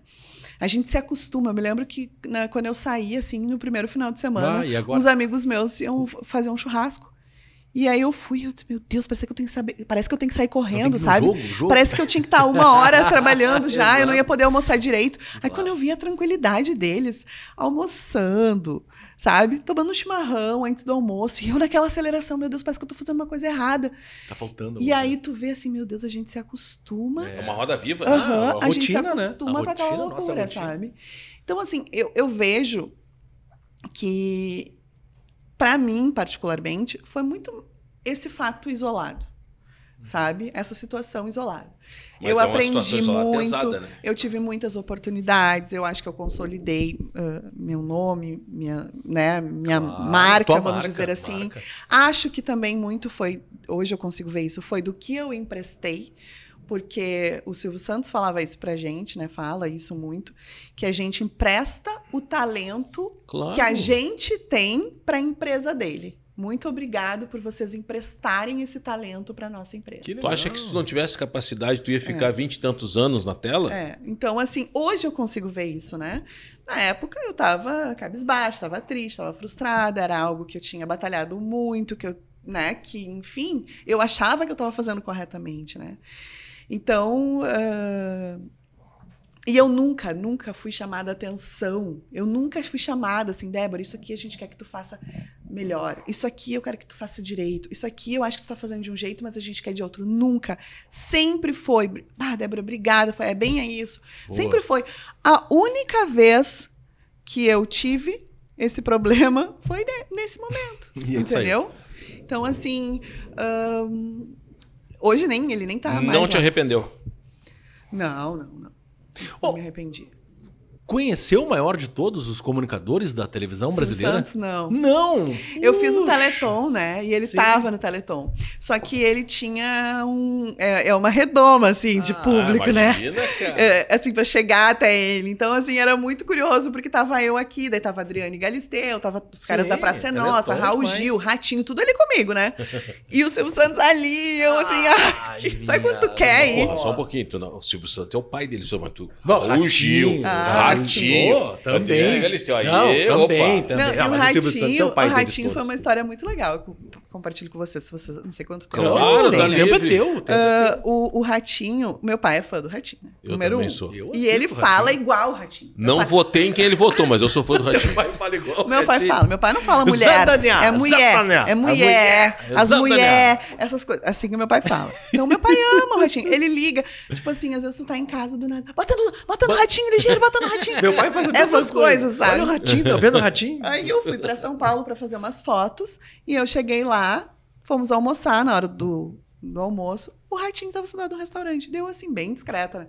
Que legal, o ratinho, meu pai adora ele e tal. Beleza, continuamos almoçando. Aí o nosso diretor lá disse assim: ah, vamos ali, vou apresentar vocês pro ratinho e tal. Tinha ido mais dois colegas aqui, né, de Porto Alegre. O Vidarte estava junto até. Aí Chegamos lá, o ele apresentou: Ah, essa aqui é a Débora, nossa apresentadora de Porto Alegre, o pai dela é teu fã e tal. Beleza. Vim embora. No outro dia, toco o meu telefone na minha mesa ali na SBT. Débora, Aqui, aqui em Porto aqui em Porto Alegre. Débora, que dia você quer estar trazendo seu pai aqui no Ratinho? Deu oi? Aí ela assim, sim, seu pai não é fã do Ratinho? Você não falou ontem que seu pai era fã do Ratinho? Eu Fala falei, pra ele, acho. falei, mas tipo, sabe? Aí ela falou, não, então o dia que você quiser, o seu pai vai vir no Ratinho. E assim era, tipo, era quase o dia dos pais. Eu disse, ah, então pode ser na semana do dia da depois, que eu dou de presente dia dos pais pra ele? Pode. Aí, tipo, eu dei no domingo de dia dos pais, vale uma ida no Boteco do Ratinho, a gente foi na quarta. Claro. Eles Quarta-feira. botaram nós no palco, sentado, junto com o Ratinho, com os artistas lá. O Ratinho no meio do programa. Ah, porque eu vou fazer o DNA com ela, que ela é muito bonita pra ser filha dele. Mostrou a gente pro Brasil todo. A Débora, nossa apresentadora de Porto Alegre, tá aqui. Bom, Cara, que meu pai sabia todo mundo que era. Esse ali apavorou. Esse ali é o Sombra. Esse ali é não sei quem, Marquito. Que Satisfação. presente, Sério, foi Fu, incrível. cara. Foi incrível. Nossa, o Leonel chorou lá. Nossa, ele até hoje, isso sei lá, foi 2014, 2015 no máximo. Até hoje a foto do celular dele é ele e o Ratinho. Que espetáculo. É, isso é- não tem preço, Débora. É. Isso não tem preço. É. Isso não Ah. tem preço. São coisas assim que, tipo, por exemplo, que daí tu vê a humanização, assim, que tem no SBT, por exemplo, né? Que eles têm esse cuidado, assim, de, de fazer o teu bem-estar, né? Que legal, De- que legal. É. Tu vai pro SBT em 2014. 2013. 2013, convidar-te já. É, o Vidarte, ele fazia um programete durante a madrugada com o Edgar Schmidt. Edgar que Schmidt. tinha dois minutinhos, assim, na, progra- na programação. Não existia um programa de esportes, É que né? DNA, o SBT, ele teve o DNA do esporte, mas ele perdeu depois. É. E agora ele Agora retomou. voltou, Agora é. retomou. Aí, o que, que aconteceu? Eles me chamaram para entrar durante cinco minutos eu entraria num programa que tinha de manhã cedo também, que era o SBT Rio Grande de manhã, para ver se os telespectadores iam gostar de Sim, ter que esportes. O público do SBT É, é, Porque diferente. é exatamente isso. Todo diferente. Porque o SBT é assim, né? Na Globo tá dando Jornal Nacional. Band, Jornal da Band. Record, Jornal da Record. No SBT tá dando as Chiquititas. E assim, e Né? não é tá dando as chiquititas, tá dando as chiquititas com audiência. Com audiência. Com audiência. Exato. Aí, tipo, de noite, tá dando. Na Globo tá dando filme, no, na Band tá dando igreja, na Record tá dando igreja. O SBT tá um, um jornal ao vivo com o hermano Henning, Isso. na época. Sabe? Tipo, eram umas coisas assim E na de manhã madrugada. desenho e com audiência. Impressionante. E aí, eles queriam ver. Vamos testar, né? Daqui a pouco o público que tá aqui é porque ele não quer estar nas emissoras que tem Pode esporte, ser, É né? uma escolha. E aí eu comecei a fazer esse programa. E aí eu tinha um quadro, que era o Débora Futebol Clube, né? Que do primeiro ao último dia existiu lá no SBT, que era sobre a humanização, né? Do, do futebol e do esporte. E aí eu comecei fazendo esse quadro. E começou a dar muito certo. Eles começaram a ver que estava dando audiência. Daí eu comecei a entrar também desde a abertura do programa e fazendo do meio-dia. Daí comecei a fazer de manhã, meio-dia, de manhã, meio-dia, durante seis meses. E em seis meses, o SBT Esporte estreia daí. E a gente começa como eu apresentadora e o Vidarte, o comentarista oficial do SBT Esporte. E, e- e foi um projeto que não se limitou a ficar só na- no Rio Grande do Sul. Eu lembro que a gente se encontrou na Argentina para fazer um Grêmio Tucumã lá na, Sim, na Libertadores. Eu fiz Grêmio Tucumã, o Grêmio Vidarte River. viajou, encontrei o Vidarte em Guayaquil para fazer Grêmio e Barcelona na O Vidarte foi pra Dubai, lá, o Abu Dhabi. Dubai. Quase foi preso ainda lá. É, e quase que a gente vai junto também. Começou a brigar para alugar um carro. O Vidarte era, cara, o Vidarte Encontrei era a fantástico. Última viagem do Vidarte, eu encontrei. E o. Vidarte, assim, no início a gente teve alguns problemas, assim, porque o Vidarte, dentro dessa coisa da profissão, né? O Vidarte, ele tinha essa do furo, essa de da, ter que dar antes e tal. E aí ele me via no início como alguém que estava competindo com ele. Aí, assim, eu chegava pra ele e dizia, ah, Vidarte, o Grêmio vai contratar. Em julho, eu cheguei, cheguei para ele e disse assim: Vidarte, o Grêmio vai contratar o Edinho, tá? Do Inter. Ah, o Grêmio já tá cheio de volante. E me xingava, assim, meio que. "Pff, De onde que tu sabe? Entendeu? Aí, dezembro, o Grêmio contratou o Edinho. Aí ele começou a olhar assim e ver. Ah, porque tu não deu nos teus, nas tuas redes, no teu Twitter, não, teu, não deu em lugar nenhum. Achou que era mentira minha, né? Disse, Mas é porque eu não tenho esse problema, eu não, eu não quero isso. não- eu não vou dar, entendeu? Pra mim, não importa. Minha viagem é outra. É, mas eu tô te entregando, tô te dizendo. O que eu souber, eu vou te dizer numa boa. Tô, Débora, tu sabe É. meu telefone quando souber? Liga Tá. pra É, Tá, liga, pode deixar. Mensagem. E aí eu comecei a falar pra ele as coisas, e ele começou no início, ele olhava assim, ah, da onde que essa guria sabe mais que eu, e não sei o quê. Aí um dia a gente sentou e conversou. Vidarte, eu não estou aqui para concorrer contigo. Eu sou tua aliada. Eu não estou aqui pra gente ficar um buscando a corda, puxando a corda e o outro pro outro lado. Nós não temos um cabo de guerra. A gente é unido. Claro. A gente é uma coisa só. Então, mesmo Então, assim, sentido. se tu tiver a informação do Edinho, no caso, eu quero que tu dê, porque não é pra mim isso, é pra nós dois. Então, assim, eu estou te. O que eu souber, eu vou te trazer e vou te dar pra que a gente cresça juntos. E ali a gente começou a ter uma relação daí, tipo, ele começou a, a, a relaxar com relação a mim. Porque ele entendia muito no início que, só um pouquinho, lá vem ela querer tomar um lugar que é meu, Claro. entendeu? E aí ele começou a perceber que não, que não era isso. E aí a gente fez uma dupla ah, maravilhosa. Não tenho modéstia para dizer, porque realmente a gente pegou uma emissora que não tinha um programa de esportes. A gente começou do zero esse projeto juntos. Eh, um completava o outro, porque eu era a que falava ah, brincando e ele falava sério. Daqui a pouco ele era o que brincava e eu puxava para o sério. Foi uma tabelinha muito especial, né? A morte dele foi um baque para todo mundo, né? Foi. E para mim, né, não, não, me- não meço dores, né? Mas para mim, eu faço tratamento até hoje, porque ele morreu do meu lado, né? Eu fui a última pessoa que ele falou. Última pessoa que ele. Na redação. É, ele chegou naquele dia, assim, bem agitado, ele tava numa faceirice. Ele tinha. O Grêmio e o Inter tinham ganhado na rodada do Campeonato Brasileiro, na primeira rodada do Campeonato Brasileiro do de 2018, que foi o ano que ele faleceu, né? E aí ele chegou agitado. É, trouxe bolo para todo mundo, viu, pessoal? Chegou na redação gritando, ele tinha levado um pedacinho assim de bolo, bolo bem pequenininho. trouxe bolo para todo mundo, porque a Grêmio e Inter ganharam, e não sei o quê, todo mundo feliz. Aí ele começou. Tá aí, mas e quando é que foi que Grêmio e Inter tinham ganhado a última vez juntos? Aí nós, não sei, verdade, nem importa. Aí ele, não, porque faz tempo que isso aconteceu, vamos ter que descobrir. E ele era daqueles que, enquanto nós não ajudasse a pesquisar, ele ia ficar furungando a manhã inteira, entendeu? Aí nós, tá, vamos pesquisar. Aí brincamos lá, daí olho, aí o, o Rodrigo Morel ainda olhou e olhou errada a data. Daí ele falou: Ah, nesse jogo eu tava atrás do gol. Esse jogo aí eu tava atrás do gol. E nós, né, nós nem nascido era ainda, né? Tu vê como é velho, brincando, né? Aí o Morel viu e disse assim: não, Vidarte foi em 2004 aqui, não sei o quê. Daí era o, uh, era o Pereira e o, Hever, e o Hever, sei lá, os, os, zagueiros. Daí eu, nesse aí eu tava atrás do gol já, brinquei, né? E a gente tava brincando, assim, todo mundo brincando. Eu tava super cansada, eu tinha gravado um comercial um dia antes, e eu tinha trabalhado o domingo inteiro, eu tava assim, eu na capa da minha gaita. E ele é mil, faceiro, sabe, brincando. Aí daqui a pouco ele sentou do meu. Ele, a mesa dele era do lado da minha, assim, naquelas ilhas. Ele sentou. E aí tocou o telefone dele e ele falou assim: Ah, bota no nome do meu filho. Arthur Winkler Vidarte. Ele falou assim. Deu assim, que curioso, né? Winkler. Eu nunca imaginei, sempre foi Arthur Vidarte. E aí ele pegou e, e desligou o telefone e falou assim: É fácil ganhar 100 mil por mês. Ah, Brincou. Foi a última frase que ele falou. Última frase. Aí, do nada, ele fez um barulho, assim, como se fosse um ronco, assim. E quando a gente olhou para o lado, ele já estava. Né? E aí foi uma correria, assim, nos tiraram logo, porque eu tremia muito, minha mesa tremia, eu ligando para o SAMU para a gente poder socorrer Sama, ele, sim. né? E no fim, ele ter falado o nome dele, do filho dele na íntegra, fez com que a gente achasse a mãe do menino para poder dar a notícia, né?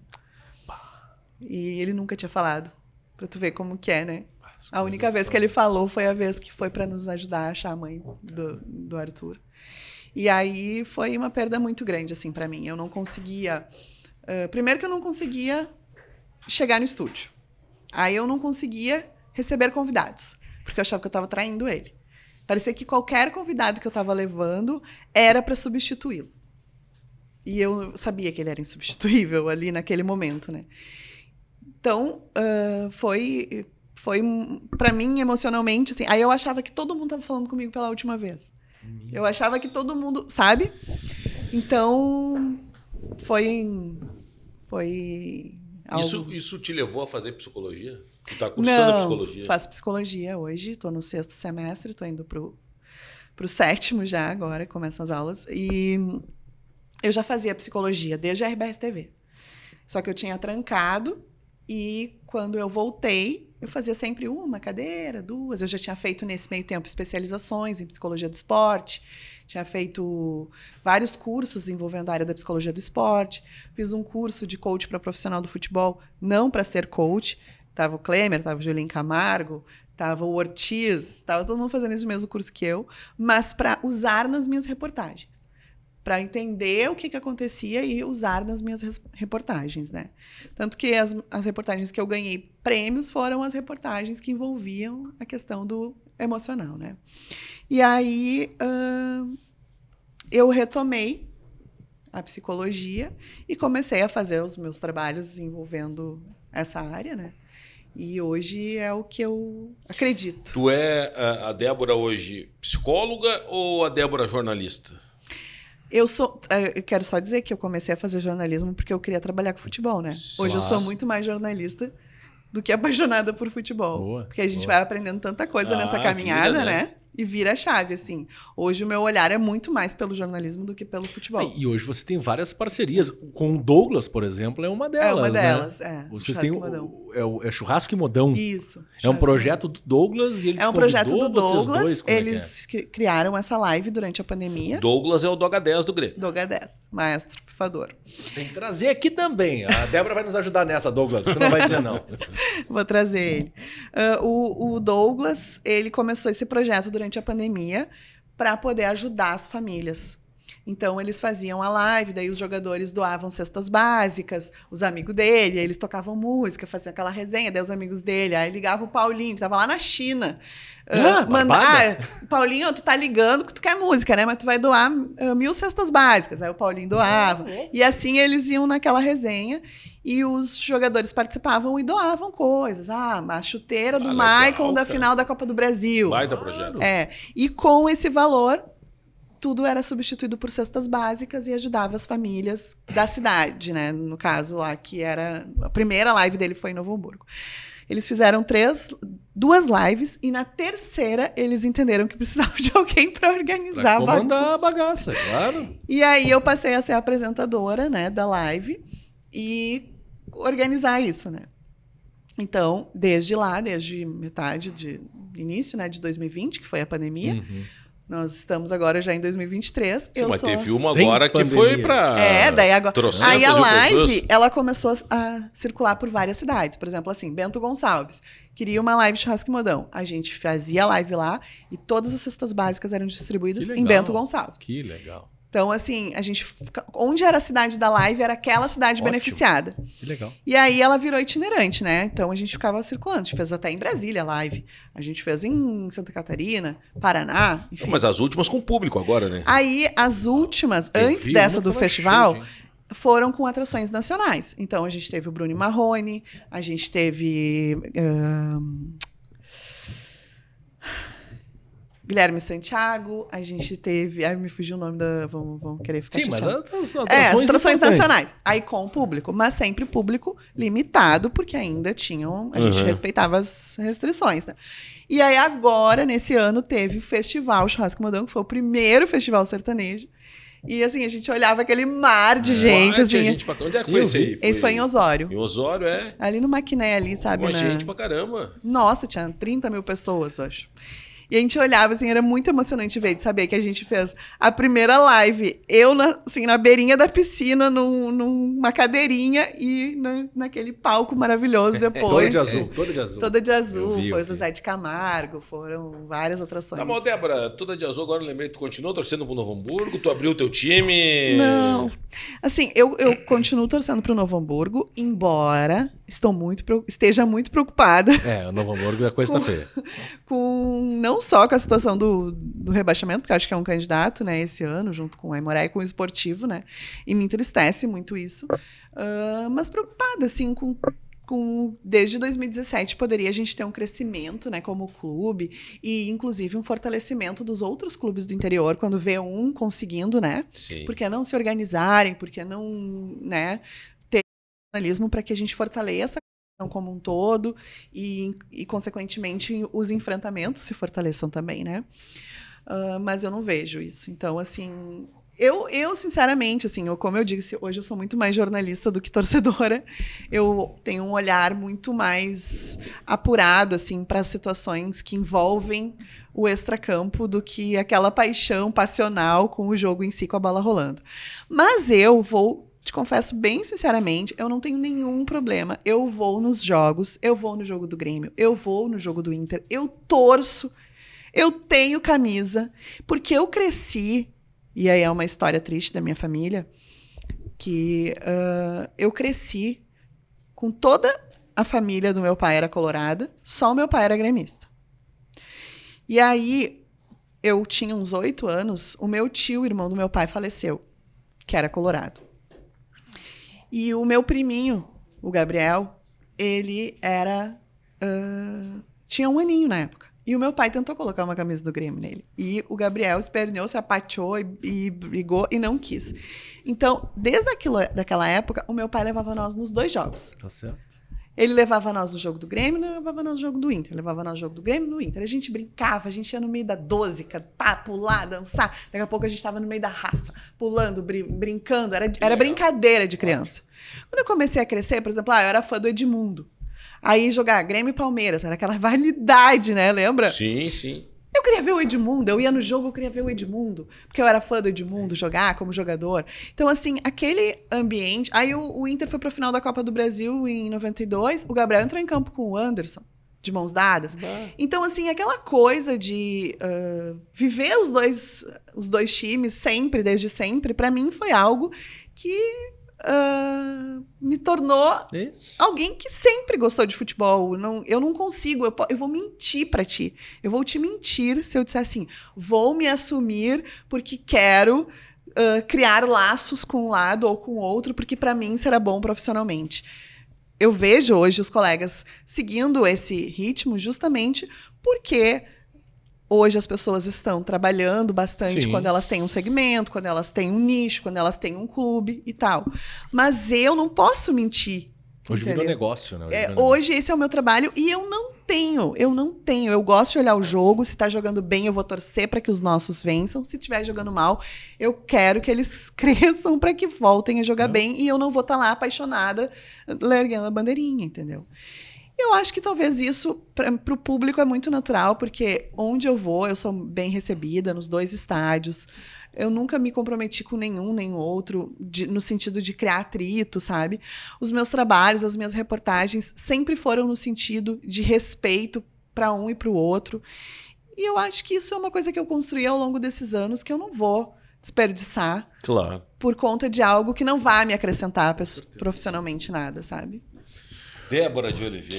Que, olha, eu vou te dizer que tá entre os tops. Ah, Não, é, não é mentira, não, não é verdade A filha do absoluta. seu Leonel absoluta. Grande e seu da Leonel? Ivone. da dona Ivone e do seu Olha Leonel. só, cara. Tem história. Só conta história quem tem história pra contar. E Isso não Essa é a são, frase e- do e Cristianinho. não são só é, é, histórias felizes, alegres, teve muita História, superação. história de Também superação. muita superação da Débora, que aceitou o nosso convite, está aqui e a Tá, tá, gente só e- tem a E agradecer. agora voltou às raízes, então. É, eu, na verdade, sou uma pessoa itinerante do mundo, né? Porque eu moro em Novo Hamburgo, voltei durante a pandemia justamente porque aqui ah, me sentia muito presa, não podia ver as pessoas, não podia descer no prédio, não podia respirar ar puro, né? E aí a gente começa a sentir falta, assim, de ter um espaço, né, maior, enfim. E lá, minha família toda é de lá, meus pais moram na praia, né? Moram em Tramandaí, mas minhas primas, minhas tias moram lá, então é um caminho de ida e vinda. Mas eu tô todos os dias em Porto Alegre, quase, porque eu tenho muitos trabalhos, graças a Deus, por aqui. Tá, mas o que, bom, o que, tá viajando. fazendo agora, Bom, eu, eu faço o programa Go Back na ABC, todos Na os ABC. dias, final de tarde. Eu e JP Guzmão, que é Uhum. um super parceiro, um companheiro maravilhoso. A gente também tem uma tabelinha incrível, que é das 5 às 7, na 103.3 FM. Então, todos os dias estamos juntos no ar. Aí eu faço um trabalho no digital muito forte. Eu crio conteúdo para as minhas redes sociais. Não é um lugar que eu vou lá e fico botando fotinhos. É um lugar que eu penso ideias. As marcas me- que me procuram é para eu criar conteúdo. Eu não, eu não só faço a YouTube, propaganda da pizza. Instagram. É, eu tenho YouTube, eu tenho TikTok, eu tenho Kawaii, eu tenho Instagram, Facebook. eh, são onde inventam essas redes que eu sei que, que as pessoas têm audiência, é lá que eu crio Mas conteúdo. tem gente pra te ajudar ou é tudo contigo? Tem Começou tudo comigo. Hoje eu tenho uma equipe de que ter, né? produção, aham, porque eu não paro em casa às Claro, vezes e eu tô na rua e eu vejo situações e eu digo assim: ah, vamos, vamos. Só, só me ajuda aqui a editar esse vídeo, porque eu já tenho as informações, mas eu preciso editar. E assim eu, eu consigo trabalhar, mas eu, eu passo por todas as fases. Sou eu que escrevo as legendas, sou eu que. É eu que com- comando aquilo ali, né? Tá. Mas, por exemplo, aí eu crio. Eu sou embaixadora de uma marca. Posso falar? Pode. Pode, Posso falar? claro. Eu sou embaixadora do Mr. Jack.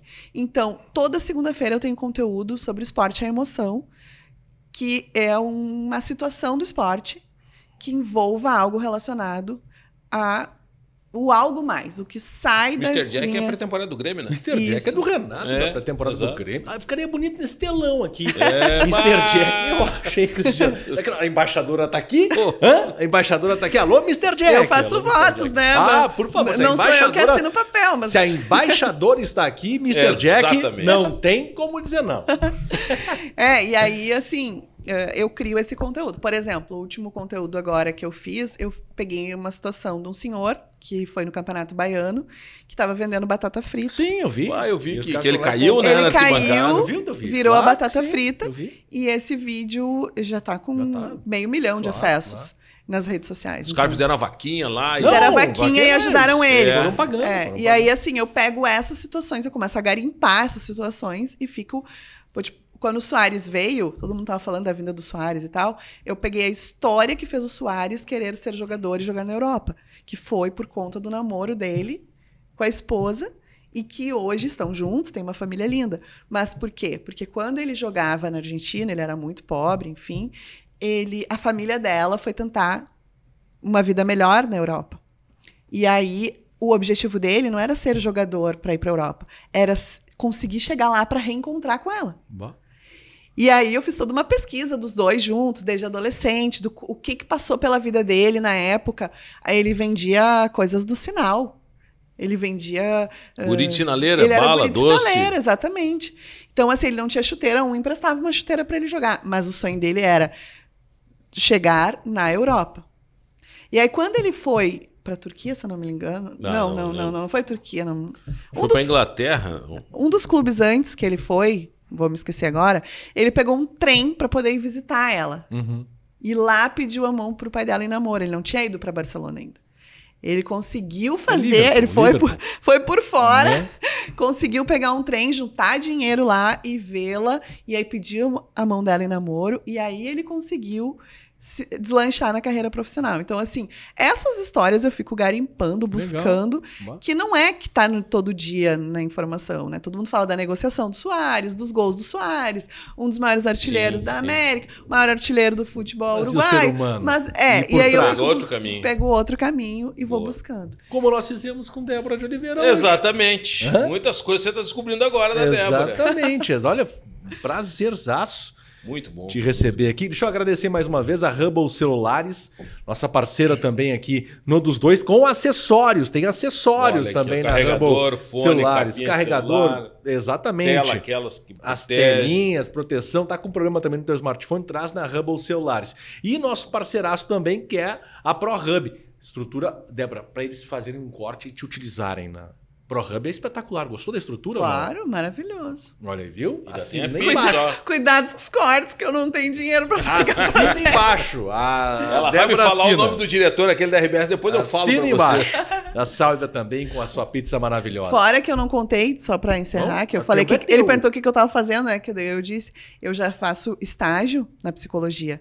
Fiz estágio no futsal. Qual é o caminho que tu vai seguir na psicologia esportiva? ou- Eu sempre, Clinicar. eu sempre quis ser psicóloga do esporte.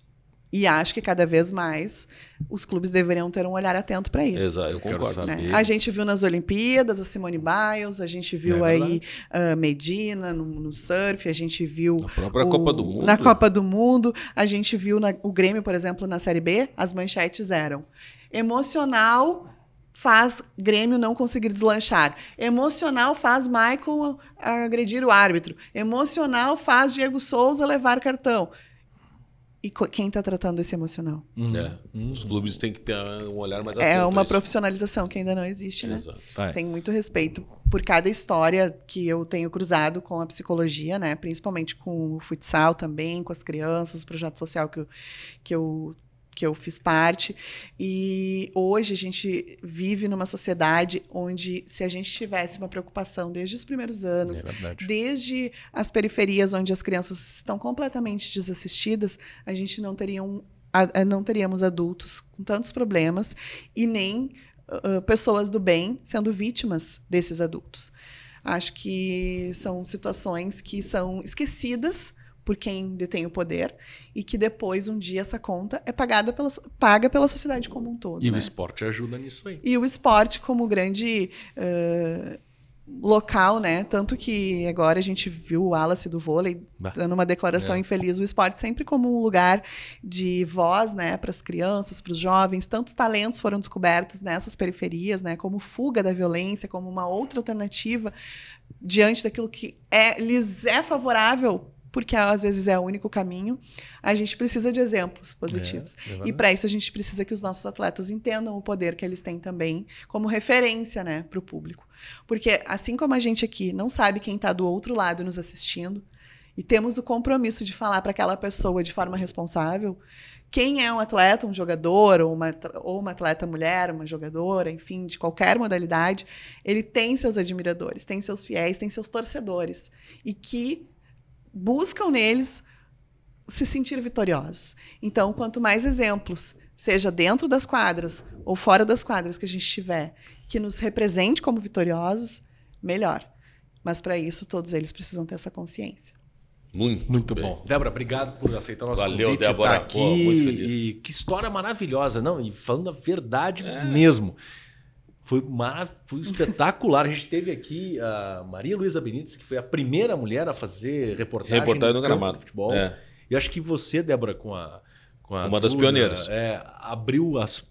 Assim, a porta foi aberta lá atrás, mas acho que você também explorou muito bem. É, isso. eu acho que a Marjana Vargas fazia Marjana também fez. antes. É. Eu, eu não gosto muito dessa coisa de pioneirismo, porque quando eu comecei lá na ABC, nesse concurso, já tinham mais três meninas junto Sim, comigo. claro. Então, eu nunca fui sozinha. E eu Mas- acho que a gente não, não, não reconhece na história, porque antes a gente era apagada na história. Então, talvez Exato. tantas outras tenham tido um papel importante para abrir essa caminhada, né? Mas outras eu me olharam sinto- pra Débora. Eu me sinto parte É. daquele trilho.